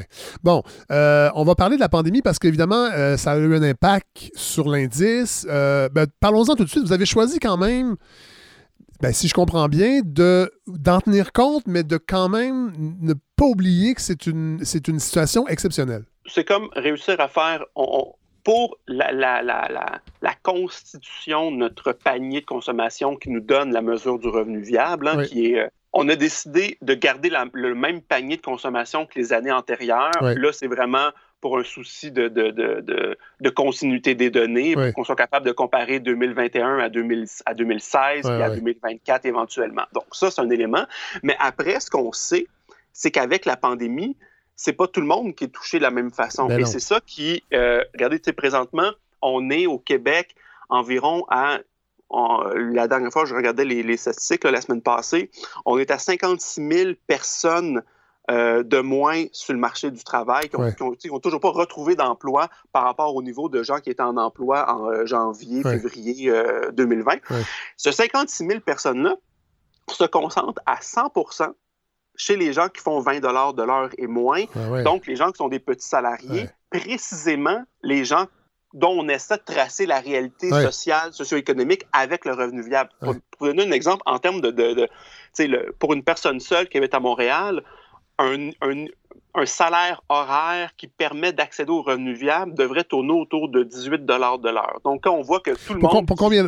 c'est ça, du temps plein toujours, 35 heures? Oui, temps plein, 35 heures semaine, c'est à 18 de l'heure. Donc, on voit que les gens qui n'ont pas retrouvé leur emploi dans, dans le contexte de pandémie, c'est essentiellement les gens qui sont justement dans cette situation-là, à la frontière entre une vie euh, euh, exemple de pauvreté ou pas, avec, bon, évidemment, différentes réalités. Donc, c'est ça que la pandémie, ou, en fait, pas tant la pandémie comme telle, mais la, la, le contexte de la relance dans laquelle on est présentement, de la reprise économique dans laquelle on est présentement, ben, c'est une reprise qui, présentement, est en train de retravailler ou de, disons, de euh, c'est un peu rendu, c'est un, classique le dire, mais vient renforcer les inégalités plutôt que tenter à les faire diminuer. En fait, la reprise ne va pas nécessairement euh, permettre à ces 56 000 personnes-là de retrouver un emploi? Ben non, parce que c'est pas leur secteur industriel qu'on sait. C'est ça, voilà. Euh, tu sais, c'est. Puis c'est au-delà des secteurs industriels, c'est aussi le, constat que présentement, euh, ben, tant si longtemps que les restaurants sont fermés, que les hôtels ne fonctionnent pas comme ils devraient normalement, il y a une carence fondamentale dans tous les programmes d'aide, tous les programmes de stimulation économique, c'est qu'on laisse des gens sur le carreau. Ça marchait plutôt bien avec la PCU. Il y avait un programme là, pour, pour Oui, qui était universel. qui était universel, qui venait soutenir les gens. Ça, là-dessus, euh, même en, euh, les données de l'année passée nous disaient, donc, quand on va étudier 2020 a posteriori, on va dire comment ça, les inégalités ont diminué en pleine période de récession. c'est quand même c'est quand même contre-intuitif, mais on se rend. Bon, puisque toute bonne chose a une fin, manifestement, euh, le, la fin des programmes d'aide, ou en tout cas leur, leur, leur rétrécissement, fait en sorte que là, il n'y a plus de programme pour venir aider les gens qui en ont autrement euh, drôlement de besoin. Et ça, c'est un des éléments qu'on voit avec la, pandémie, un deuxième, dont, dont, toutes les distorsions du marché du travail, un deuxième élément qui vient le mettre en exergue aussi, c'est toute la réalité des gens à l'aide sociale, euh, qui là, eux, sont évidemment, euh, regardez, c'est une personne qui travaille au salaire minimum actuellement. Peut arriver à peu près à 75, aux trois quarts d'un revenu viable, finalement, ce qui est déjà donc une personne qui est un travailleur pauvre. Euh, une personne à l'aide sociale atteint, ma foi, à peu près le tiers du, euh, du revenu viable. Donc, on est vraiment très, très loin du compte pour cette personne-là. Bon, c'était pas l'objet de, la, brochure, mais je prends la balle au bon parce que vous parlez de la PCU, euh, le caractère universel. Moi, j'ai, je suis partisan, en fait, d'un de, revenu minimum garanti. On, on, en était pas loin, en principe. Euh, je sais que c'était pas ça le but, mais il y a eu mmh. quelques discussions au Parti libéral à ce sujet. C'est pas la première fois qu'on en parle, mais est-ce que vous avez l'impression pensez-vous qu'il y avait une porte qui était ouverte et qui, s'est refermée par rapport au revenu minimum garanti et la PCU en temps de pandémie?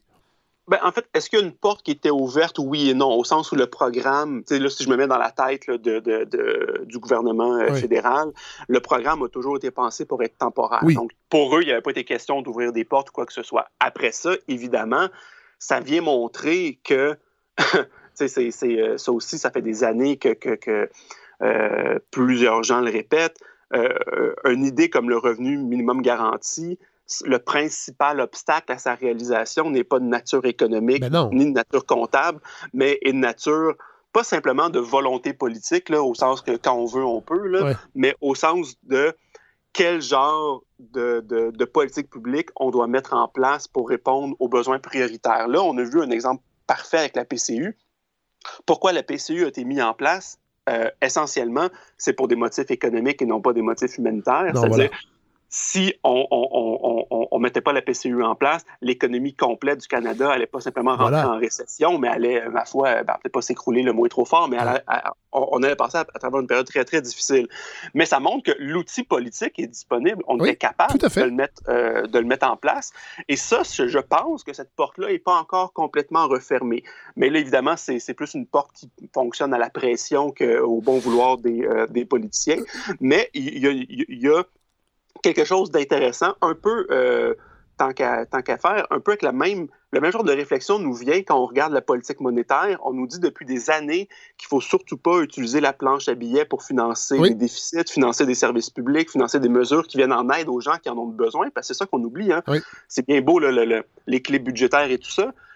Quand on atteint l'équilibre budgétaire en laissant des gens dans une situation de pauvreté, en fait, on leur fait porter à eux spécifiquement l'équilibre budgétaire, ben les impacts de l'équilibre budgétaire. Quand on s'endette collectivement, pour régler des situations de pauvreté, oui, on s'endette collectivement. Oui, ça pose des questions de politique publique, de finances publiques, effectivement. Mais au moins, on assume les conséquences collectivement. On ne le pèle pas dans le cours des gens les moins, euh, les moins favorisés de la société. Puis on le voit encore là, même affaire, avec la politique monétaire. Tout d'un coup, il est possible d'imprimer de l'argent à, mon Dieu, à plus savoir qu'en faire. Euh, et ça n'a pas d'impact euh, ni sur l'inflation, ni sur l'emploi, ni, sa stabilité économique, on se rend compte que coudon, le, le monde n'arrête pas de tourner quand on utilise les leviers à notre disposition pour faire de l'action collective. La PCU nous a montré ça, la politique monétaire de la Banque du Canada nous le montre encore. Donc, de ce point de vue-là, la porte n'est pas encore complètement refermée, mais évidemment... Euh, mais c'est parce que ça va, moi, j'ai l'impression que ça va jouer ça va jouer dans. Je dirais pas que c'est presque protestant, tout ça, mais euh, on se rappelle des éditoriaux, entre autres de Mario Dumont, qui disait que la PCU tuait les entreprises parce que les gens, au lieu, les jeunes surtout, on parlait des jeunes, au lieu d'aller travailler, euh, cette espèce d'éthique du travail qui se suffit à lui-même. Juste travailler, ça nous rend meilleur, même si c'est des, des job-ins. Et là, le gouvernement, dans le fond, gardait les jeunes euh, à la maison, mais finalement, ça a profité à plein de gens qui sont pas tombés dans la pauvreté extrême et dans l'indigence. Non, ben c'est ça qu'on voit aussi. Hein. Une des grandes craintes, puis ça c'est une crainte quand on parle de salaire minimum, quand on parle d'aide sociale, euh, par rapport à la PCU, c'est la même chose, c'était on va désinciter au travail. Voilà. On va, euh, on plus bon, le son caricature, on va se faire des générations de paresseux qui voudront plus travailler et tout et tout. La réalité, c'est pas ça. Tout comme avec l'aide sociale actuellement, il y a personne qui dit Hey, coudon, euh, m'aurait-il à l'aide sociale, euh, regarde la grosse vie, je ben peux avoir le tiers d'un revenu viable avec ça. Ben non, c'est ça. Euh, après ça, est-ce qu'il y a des cas particuliers? Bon, ça, je veux bien, là, mais ça reste toujours bien juste des, cas particuliers. Ce désincitatif au travail-là, on le voit pas. Mais aussi, moi, je reverrais la situation. La meilleure façon d'inciter les gens au travail, est-ce que c'est les confiner à la pauvreté quand ils ne travaillent pas ou c'est créer des conditions du marché du travail qui sont attirantes? Par exemple, en associant le salaire minimum à une politique de revenu viable, ou en tout cas à s'approcher d'un revenu viable? Là, on a sûrement un... Là, on parle réellement d'un incitatif au travail. L'autre, ce que vous parlez dans l'éthique protestante, c'est plutôt une punition des gens qui ne sont pas tombés du bon bord du travail qu'un incitatif. Oui. Et, on ne parle pas des coûts sociaux aussi à, la pauvreté. Euh, en tout cas, de toute façon, ce n'est pas le but de la brochure. Je veux revenir. bon, le revenu viable, vous le calculez pour trois types de ménages. Oui. Euh, qui, sont lesquels? Euh, ben, les personnes seules, qui sont, bon, évidemment, les personnes qui sont qui, peuvent compter le moins sur, euh, disons, l'aide gouvernementale en termes de transfert, en termes bon, allocation. Donc, les personnes seules, les personnes monoparentales avec un enfant euh, en jeune âge et les couples avec deux enfants en jeune âge, toujours avec des enfants en CPE. Donc, c'est quand même des cas particuliers. C'est pas, on peut pas le généraliser à toute la population, mais ça nous donne une, une, assez bonne idée. Puis, pour vous donner, regardez, pour les personnes seules, on parle d'un dans les, localités euh, qu'on est, les sept localités qu'on a étudiées, le Montréal, Québec, Gatineau, Sherbrooke, Saguenay, Trois-Rivières et Sept-Îles, ça va entre 24 et 32 000 dollars en termes de, de, euh, non pas de salaire, mais vraiment le revenu, disponible, le revenu après impôt euh, dans les poches des gens pour acquérir le fameux, le fameux panier là, que, qu'on a défini comme étant qu'on associe à un niveau de vie digne. Oui. Euh, l'endroit où. Euh, ce qui m'a étonné, c'est cette île où le revenu viable euh, qu'on doit avoir est le plus élevé dans les sept municipalités. Comment on l'explique? Ben, cette île, en fait, s'explique, c'est à chaque année un peu la même question qu'on se fait poser. ça s'explique par les coûts de transport. C'est ah assez simple, en fait. Ça, c'est une chose qu'on oublie souvent. Oui quand on parle en termes de transport, on parle en termes de transport collectif, on en parle souvent, tu sais, euh, dans une optique euh, environnementale, de lutte au changement climatique, ce qui est bon, ce qui est tout à fait juste, évidemment. Mais on oublie que du transport collectif, c'est surtout une mesure qui vient en aide aux personnes vulnérables. Ben, pas surtout, mais je veux dire, c'est une mesure de lutte à la pauvreté très concrète et ben très réelle. Regardez, à cette île, il n'y a pas de transport collectif digne de ce nom, puis c'est une ville, bon, assez étalée. Fait bon, euh, c'est pas il faut avoir un automobile pour se déplacer. Et même deux, possiblement, pour une famille avec deux, deux, deux, deux parents, euh, deux enfants, ça prend deux voitures. Euh, deux voitures. Mais là, euh, et c'est pour ça que même pour notre, notre cas type d'un couple avec deux enfants, on inclut deux voitures, ce qui n'est pas le cas, par exemple, à Montréal. On dit ben, un couple avec deux enfants peut avoir une voiture et l'autre parent se déplace en métro, c'est bien correct. Euh, mais à cette île, c'est pas possible. Puis une voiture, regardez juste le dire bien concrètement, le coût d'amortissement d'une voiture d'entretien moyen tourne autour de 7000 quelques dollars par année. Ah le coût d'une passe euh, de métro ou d'autobus à Montréal, Québec, euh, Sherbrooke, c'est 1000, 1200 dollars par année. La ah, différence de coût, pour, pour, pour, répondre aux mêmes besoins, là, ah déplacer du point A au point B, aller travailler, bon, tout ça.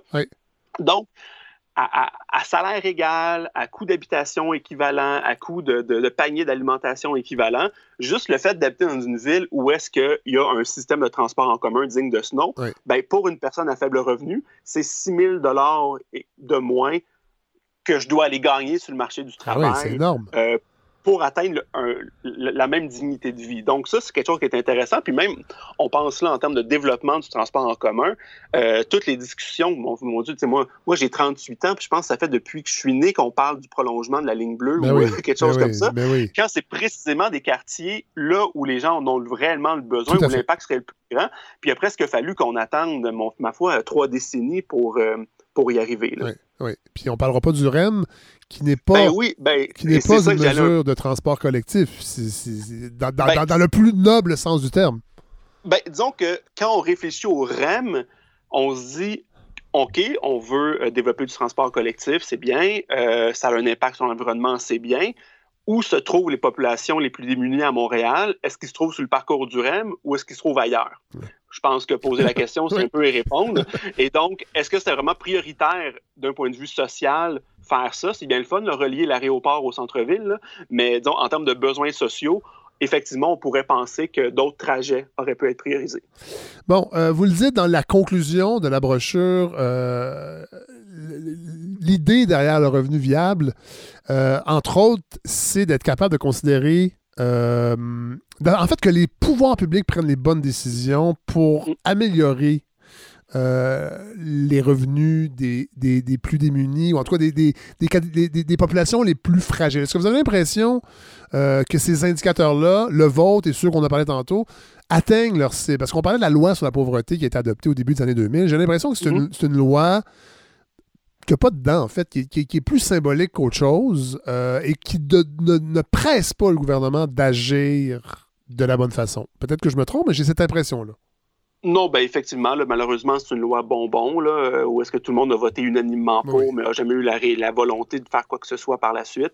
Euh, ça, bon, c'est euh, la vie parlementaire qui veut ça des fois. mais les indicateurs en eux-mêmes, on va s'entendre, on peut développer l'indicateur le plus parfait. C'est un outil essentiel.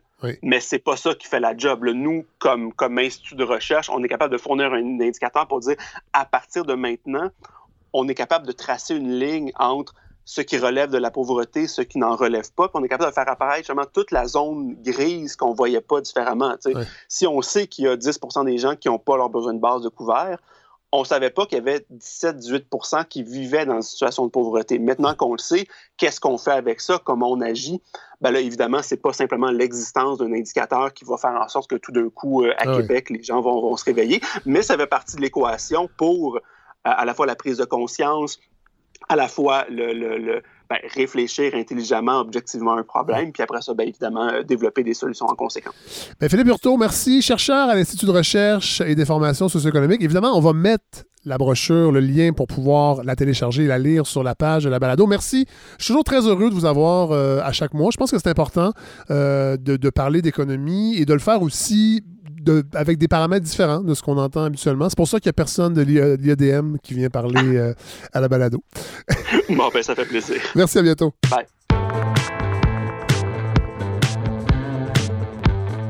Alors, on retrouve avec euh, toujours un plaisir renouvelé. Je sais, je le dis pour tous les chroniqueurs et les chroniqueuses de cette balado, mais c'est sincère. Simon Jaudoin, bonjour. Salut Fred, je sais que pour moi, c'est vrai. contrairement aux autres. Euh, bon, on va faire une petite, petite virée québécoise encore. Euh, ces capsules-là sont toujours, moi en tout cas, ça me fait toujours du bien. Mais avant, je veux juste souligner euh, une chronique que vous avez fait au 15-18 cette semaine sur Charlotte Cardin, que j'ai trouvé bien intéressante et un peu peut-être dissonante par rapport à la la chorale Tony Truante qui, qui, accueille le, nouvel album de Charlotte Cardin. J'ai rien contre Charlotte Cardin, absolument pas. C'est pas mon genre de musique. Euh, sauf que j'ai bien aimé votre réflexion euh, sur le, rapport de, de, de, la marque Charlotte Cardin à l'international versus son côté francophone. Je trouvais que c'était une chronique intéressante. Peut-être rappeler les grandes lignes? Ben oui, ben en fait, ce que je disais, c'est que, euh, bon, évidemment, sur son album, il y a une seule chanson en français, puis ensuite, euh, ça, c'est pas la première, et puis chacun fait ce qu'il veut. Tout à fait. Tu sais, elle pourrait bien chanter en espagnol, tant que.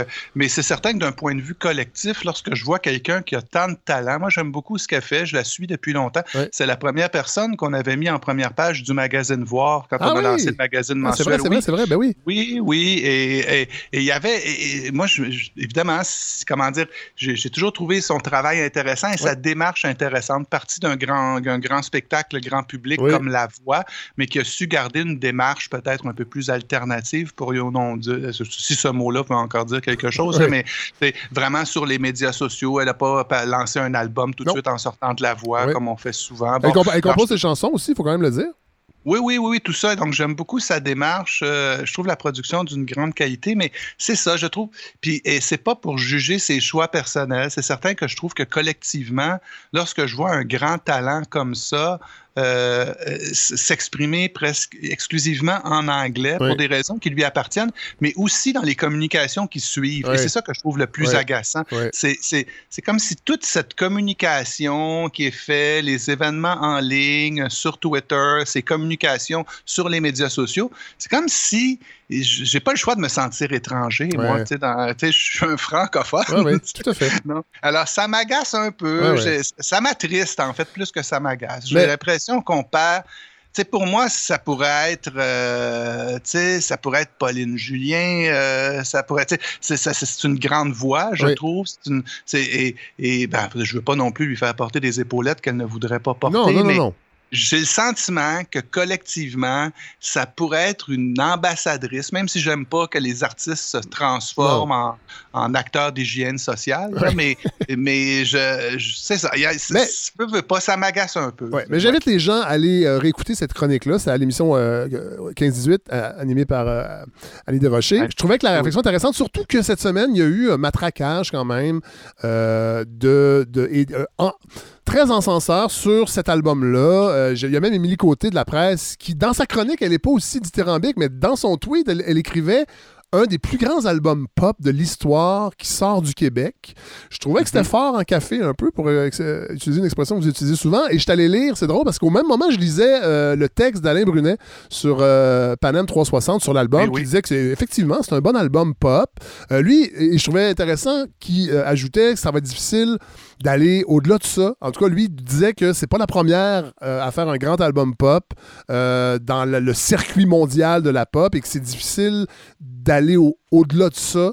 Euh, lui mettait, euh, en fait, il disait que j'ai hâte de voir ça, puis il parlait aussi d'une réalisation assez générique euh, de Jason Brando. Je suis allé écouter l'album. C'est sûr que je ne suis pas, le, le, consommateur type de ce type de pop. Je trouve que c'est bien fait, mais de là à parler de du, un des plus grands albums pop de l'histoire, je trouvais que c'est très québécois, ça, des fois aussi. On est content. C'est drôle parce que j'ai l'impression aussi que c'est comme une célébration de, justement, on s'extrait de notre, de notre côté québécois pour aller dans la grande chorale de la pop mondialisée. Et Charlotte, on espère tous qu'elle va réussir ça. J'ai l'impression qu'il y a ça aussi dans, dans toute cette cette enflure-là.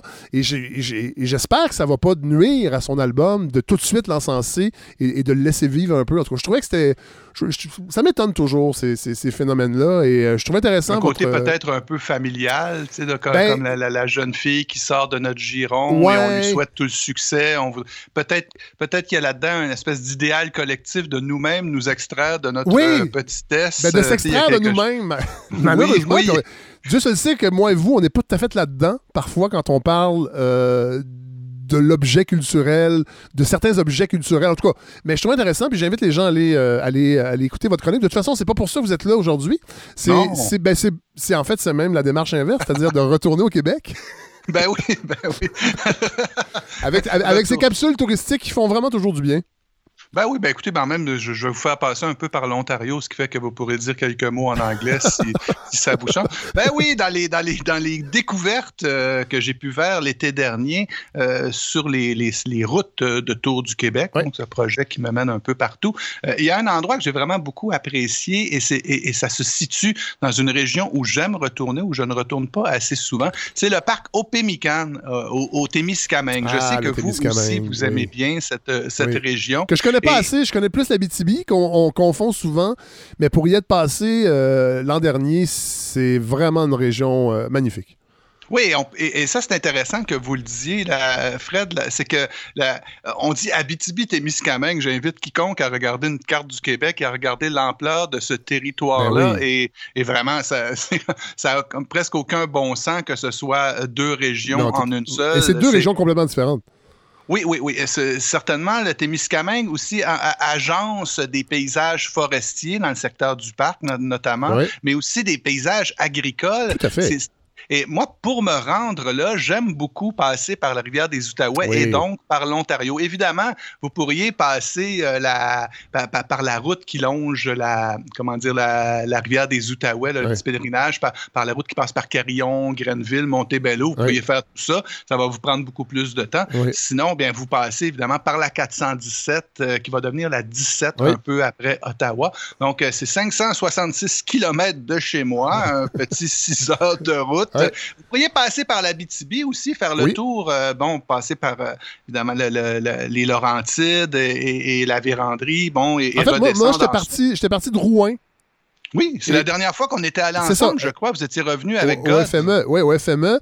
Et j'étais parti de Rouen pour euh, revenir en passant par la Témiscamingue et revenir par Ottawa. C'était une longue trotte, on n'était pas pressé, mais c'était magnifique, vraiment. Ouais, ben moi, j'aime bien passer par la, bon, par la, 417 et ensuite la 17 parce que c'est, ça change le rapport géographique au Témiscamingue parce que c'est bel et bien à l'est. Oui, oui. On a l'impression qu'on s'en va dans le nord, mais c'est pas vraiment plus au nord que la, que la ville de Québec, par exemple, géographiquement. Donc là, on, longe donc cette route, la rivière des Outaouais, bon, évidemment, euh, rivière légendaire, frontière naturelle avec l'Ontario. Faire une petite pause à Deep River, il y a une jolie marina on continue la route. Donc, vous avez 6 heures pour vous rendre. Euh, à Matawa, vous quittez la 17 pour prendre la 533, un ancien chemin forestier. La première fois que j'y suis allé, moi, il y avait encore des bouts en garnotte là, sur cette route-là.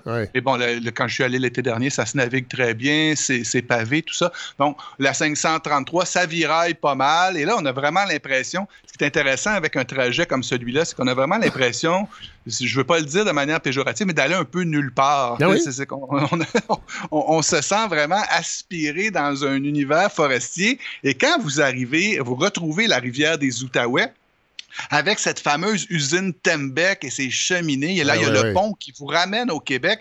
Là, il y a un sentiment vraiment d'avoir fait du chemin, d'être loin et d'être encore, je vais reprendre le, sentiment d'être peut-être un peu étranger, de, de, de, de, ne pas, euh, c'est pas naturel, en tout cas certainement pas pour les Montréalais, de se retrouver là comme ça. Et la, la, première fois que je suis allé, moi, j'étais allé jouer de la musique, euh, il y a, ça fait 20 ans, à Ville-Marie, et j'étais vraiment tombé en amour avec ah, la ben région. L'été dernier, je suis retourné pour aller à ce fameux parc au Pémican. Et c'est vraiment magnifique. C'est le dernier né des parcs, euh, des, parcs nationaux du Québec, le parc au Pémican. Il fondé en 2013, mais inauguré officiellement en 2019. C'est donc ah c'est ses premières, ouais, c'est ses premières saisons d'activité pour les visiteurs. C'est ce qui est intéressant, c'est que c'est en constante évolution. Au Pémican, selon la commission de toponymie en langue algonquine, ça signifie à côté du chemin suivi par les Indiens. C'est oh. vraiment, je vous rappelle un texto, ce qui est écrit dans la, commission de toponymie. non, mais c'est le lieu où on passe, où on s'arrête, il y a un chemin. C'est que cette pointe-là, la pointe au Pémican, ça se situe à la jonction euh, de, du, du, du, lac Témiscamingue et de la rivière des Outaouais. Le lac Témiscamingue, encore une fois, c'est peut-être quelque chose qui n'est pas tout à fait connu pour euh, l'ensemble de nos concitoyens, mais c'est c'est une immense étendue d'eau, c'est 108 km de long.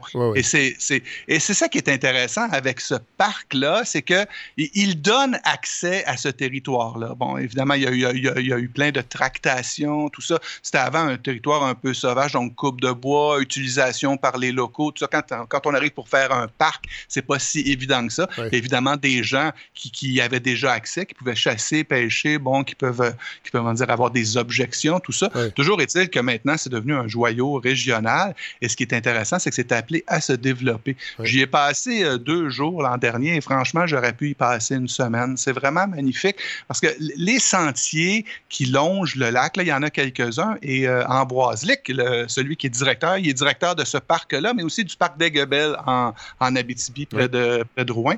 Bien, il, il, me parlait, il y a 35 km de sentiers qui sont en développement aussi. Alors, je vous invite euh, simplement, si vous regardez une map, euh, allez voir la map Google comme ça, là, un peu près de Témiscamingue, vous allez voir le parc national d'Opémican et vous allez voir que tout le secteur de la pointe, euh, de la pointe Opémican, donc, et il y a ensuite le secteur de la rivière Kipawa. Vous allez voir qu'il y a tout un grand secteur qui est à peu près pas développé en, termes d'infrastructure pour y avoir accès de manière facile. C'est-à-dire qu'on peut y aller en canot, on peut camper sur des îles, tout ça, mais c'est vraiment un, territoire d'expédition. Toujours est-il que pour les gens comme vous et moi, en tout cas, je veux pas, je veux pas sous-estimer vos. allez-y, allez-y. Je veux pas sous-estimer vos talents pour l'aventure sauvage, Fred, mais, mais en ce qui me concerne, j'ai eu beaucoup de plaisir à me promener sur les, les sentiers qui sont autour de la pointe. La pointe, d'ailleurs, est intéressante. Et il ben, faut que je vous le dise, parce qu'il y, y avait là un ancien, ce qu'on pourrait dire un camp de drave, une ancienne chalouperie. C'était un lieu où on s'arrêtait et où les draveurs, comment dire, s'installaient. Et il y avait une auberge. C'était l'auberge Jaudoin. Ah, ouais. ah mon Dieu. Ça. Ben oui, et peut-être est-ce pour ça que j'ai une connexion naturelle ben avec ce territoire. Et et sur cette pointe où il y a la fameuse auberge, l'ancienne chalouperie, une forte, les bâtiments sont encore là. D'ailleurs, ah, en restauration. Ouais, ce qui est intéressant dans ce parc-là, c'est qu'on a vraiment le secteur, comment dire, l'aspect préservation de la nature. Évidemment, c'est la mission première de la CEPAC, mais aussi une préservation patrimoniale. Ah, C'est-à-dire qu'il y a vraiment ces bâtiments-là. C'est fascinant. On se rend, on, se rend jusqu'à cette pointe où les bâtiments sont encore là, cette fameuse auberge Jourdouin.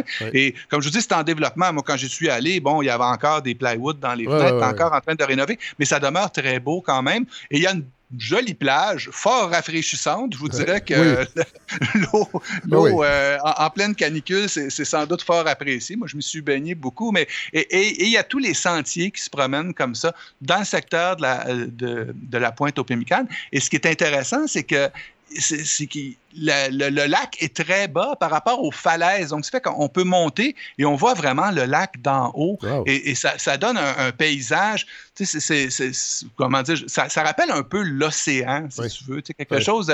Et, du côté de la. Je suis allé me promener aussi du côté de la, du secteur de la rivière Kipawa, où il y a une jolie chute où on peut aller se promener. Et il y a un sentier, donc il y a, il y a, des sentiers qui font la paroi au faucon. Et là, là j'ai toujours de la misère avec ce mot-là, l'inukshuk. Donc, euh, un sentier où on se promène et on va jusqu'à un inukshuk. Et vraiment, c'est en falaise et on voit le lac en bas. Et c'est vraiment des paysans, c'est des paysages magnifiques qu'on ne soupçonnerait peut-être pas. C'est-à-dire que souvent, on s'enfonce en forêt, on va faire un sentier, tout ça. Et mais là, vraiment, la dimension de ce plan d'eau, de ce cours d'eau-là, c'est vraiment euh, hallucinant. Et ce qui est intéressant aussi, c'est que comme c'est en développement, on voit vraiment le travail pour donner accès à ce territoire-là. Donc, on voit, on, se rend, et, c'est appelé à évoluer. Donc, moi, j'y suis allé l'été dernier, je me suis promené, j'ai eu beaucoup de plaisir. Comme je te dis, je serais resté euh, certainement euh, deux, trois, quatre jours de plus. Là. Mais, mais ce qu'on sait, c'est qu'il va y avoir des nouveaux sentiers qui vont se, les, les, bâtiments vont être restaurés, tout ça. Donc, il y a vraiment un travail, comment dire, de sauvegarde, un travail patrimonial, un travail archéologique, et c'est intéressant. Mais là, mais là, quand vous dites que vous êtes resté deux jours, donc c'est avec une. Il a pas de. Est-ce qu'il y a des c'est des terrains de camping, genre c'est du camping sauvage, on amène sa tente, ou il y a des, des endroits aménagés déjà comme on peut voir dans d'autres parcs?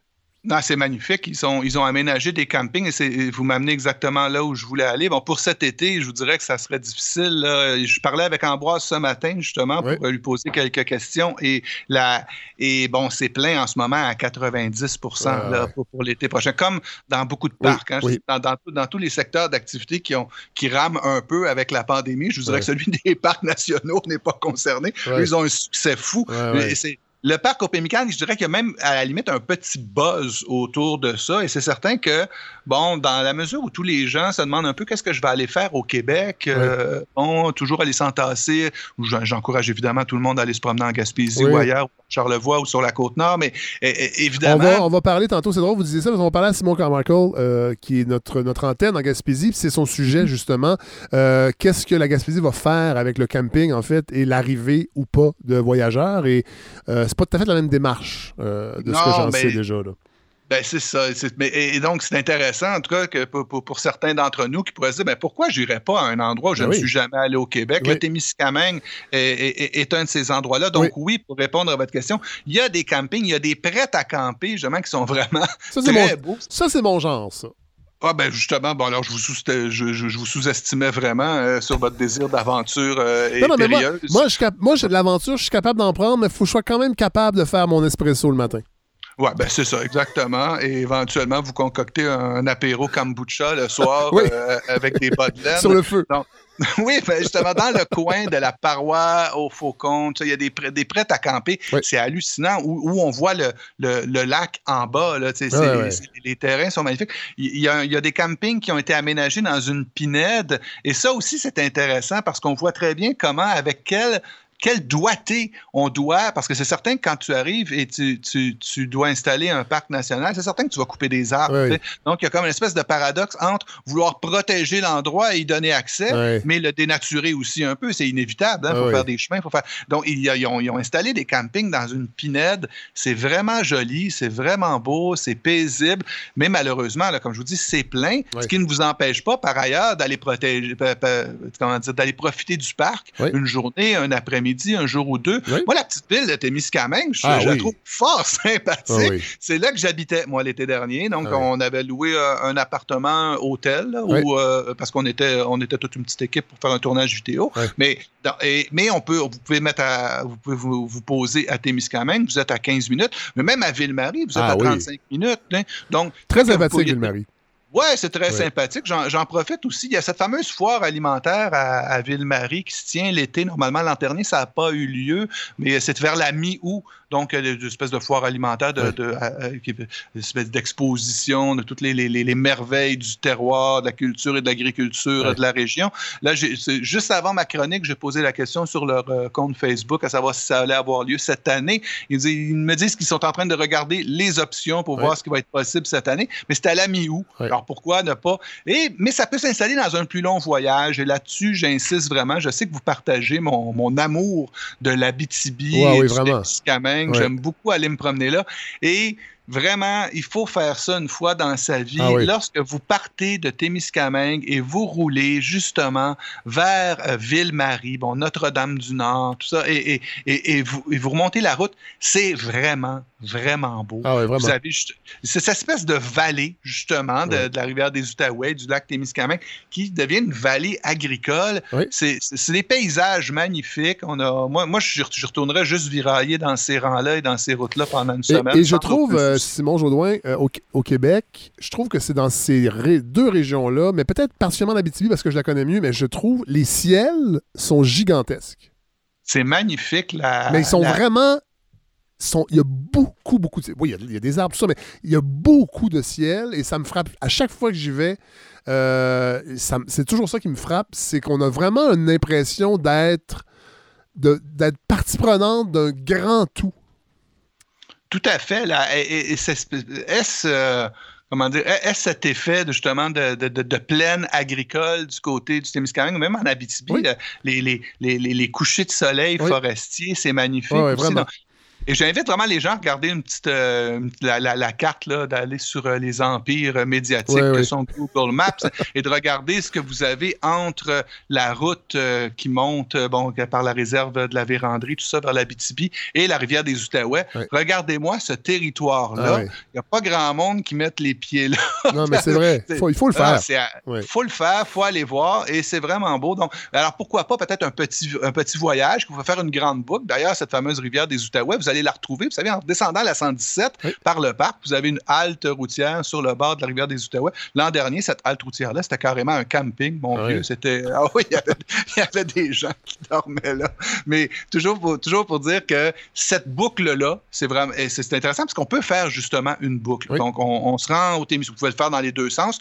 Moi, j'aime bien le faire en commençant par le Témiscamingue. Euh, est la route euh, bon, qui part de Témiscamingue pour monter jusqu'à Ville-Marie, euh, dans cette direction-là, elle est vraiment magnifique. Et et aussi donc ce parc qui devient un peu un joyau régional et qui donne une raison de plus de s'arrêter euh, dans, la région. Je pense que c'est précieux pour eux aussi. Et on a vraiment l'impression de faire une espèce d'exploration un peu forestière et exotique.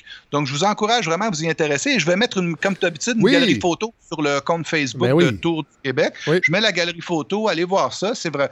ça va, vous donner envie, c'est certain. Surtout que là, avec, euh, avec ce petit printemps là, qui, qui, nous dégèle le confinement un peu, je sais que ça grouille pas mal dans les jambes de bien des gens.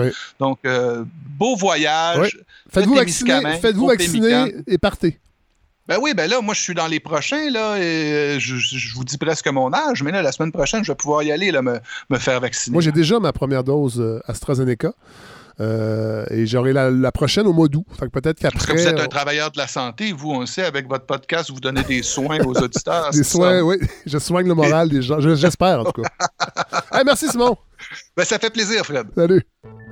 Alors voilà, c'est un 32e épisode qui est euh, en boîte. Merci encore à Larry Dufresne qui me donne un fier coup de main à la co-réalisation de cette balado. Merci à Andréane Obansawin. Merci à tous ceux qui étaient là aujourd'hui euh, dans cet épisode. Hélène Faradji, Victor Delorme, Simon Jaudoin, Simon Carmichael et euh, Philippe Hurtaud de l'Iris. la semaine prochaine, épisode spécial avec Godefroy Laurando qui s'est penché sur la vie de son grand-père, André Laurando. On a souvent fait des blagues avec ça. Rappelons que Godefroy ne l'a jamais connu, malheureusement. Il est décédé quelques années avant la naissance de Godefroy. Et Godefroy, ben, je lui ai suggéré de se replonger dans l'œuvre intellectuelle d'André Laurando et cette époque-là. Je pense que ça va être bien intéressant. En tout cas, lui ai parlé au téléphone cette semaine, t'es bien excité. Euh, donc, euh, ça va être intéressant. Euh, épisode spécial. je prépare aussi d'autres épisodes. J'aimerais encore une fois vous présenter des auteurs et des auteurs je travaille là-dessus, entre autres. Euh, je sais que c'est toujours apprécié quand, euh, entre autres, j'ai parlé à Robert Lalonde et à André Major. C'est toujours à peu près les épisodes, ou presque, où je reçois le plus de commentaires. Je vous l'ai dit en, introduction, il va y avoir une saison 4. Et j'aimerais ça, peut-être, revamper le thème, le thème musical de la balado. et je, me, je, lance, je lance un appel à à ceux qui bidouillent un peu euh, avec leur console de son, s'ils ont envie de, ben de, de, de, m'aider à, revamper ce, cet indicatif sonore, ça serait vraiment, euh, ça serait vraiment cool. Je pense que ça serait le, parce que j'aimerais aussi euh, revamper la balado un petit peu. je sais que quelquefois les, les auditeurs et les auditrices m'envoient des suggestions, mais encore une fois, développer, développer ce projet-là et vous offrir toujours mieux.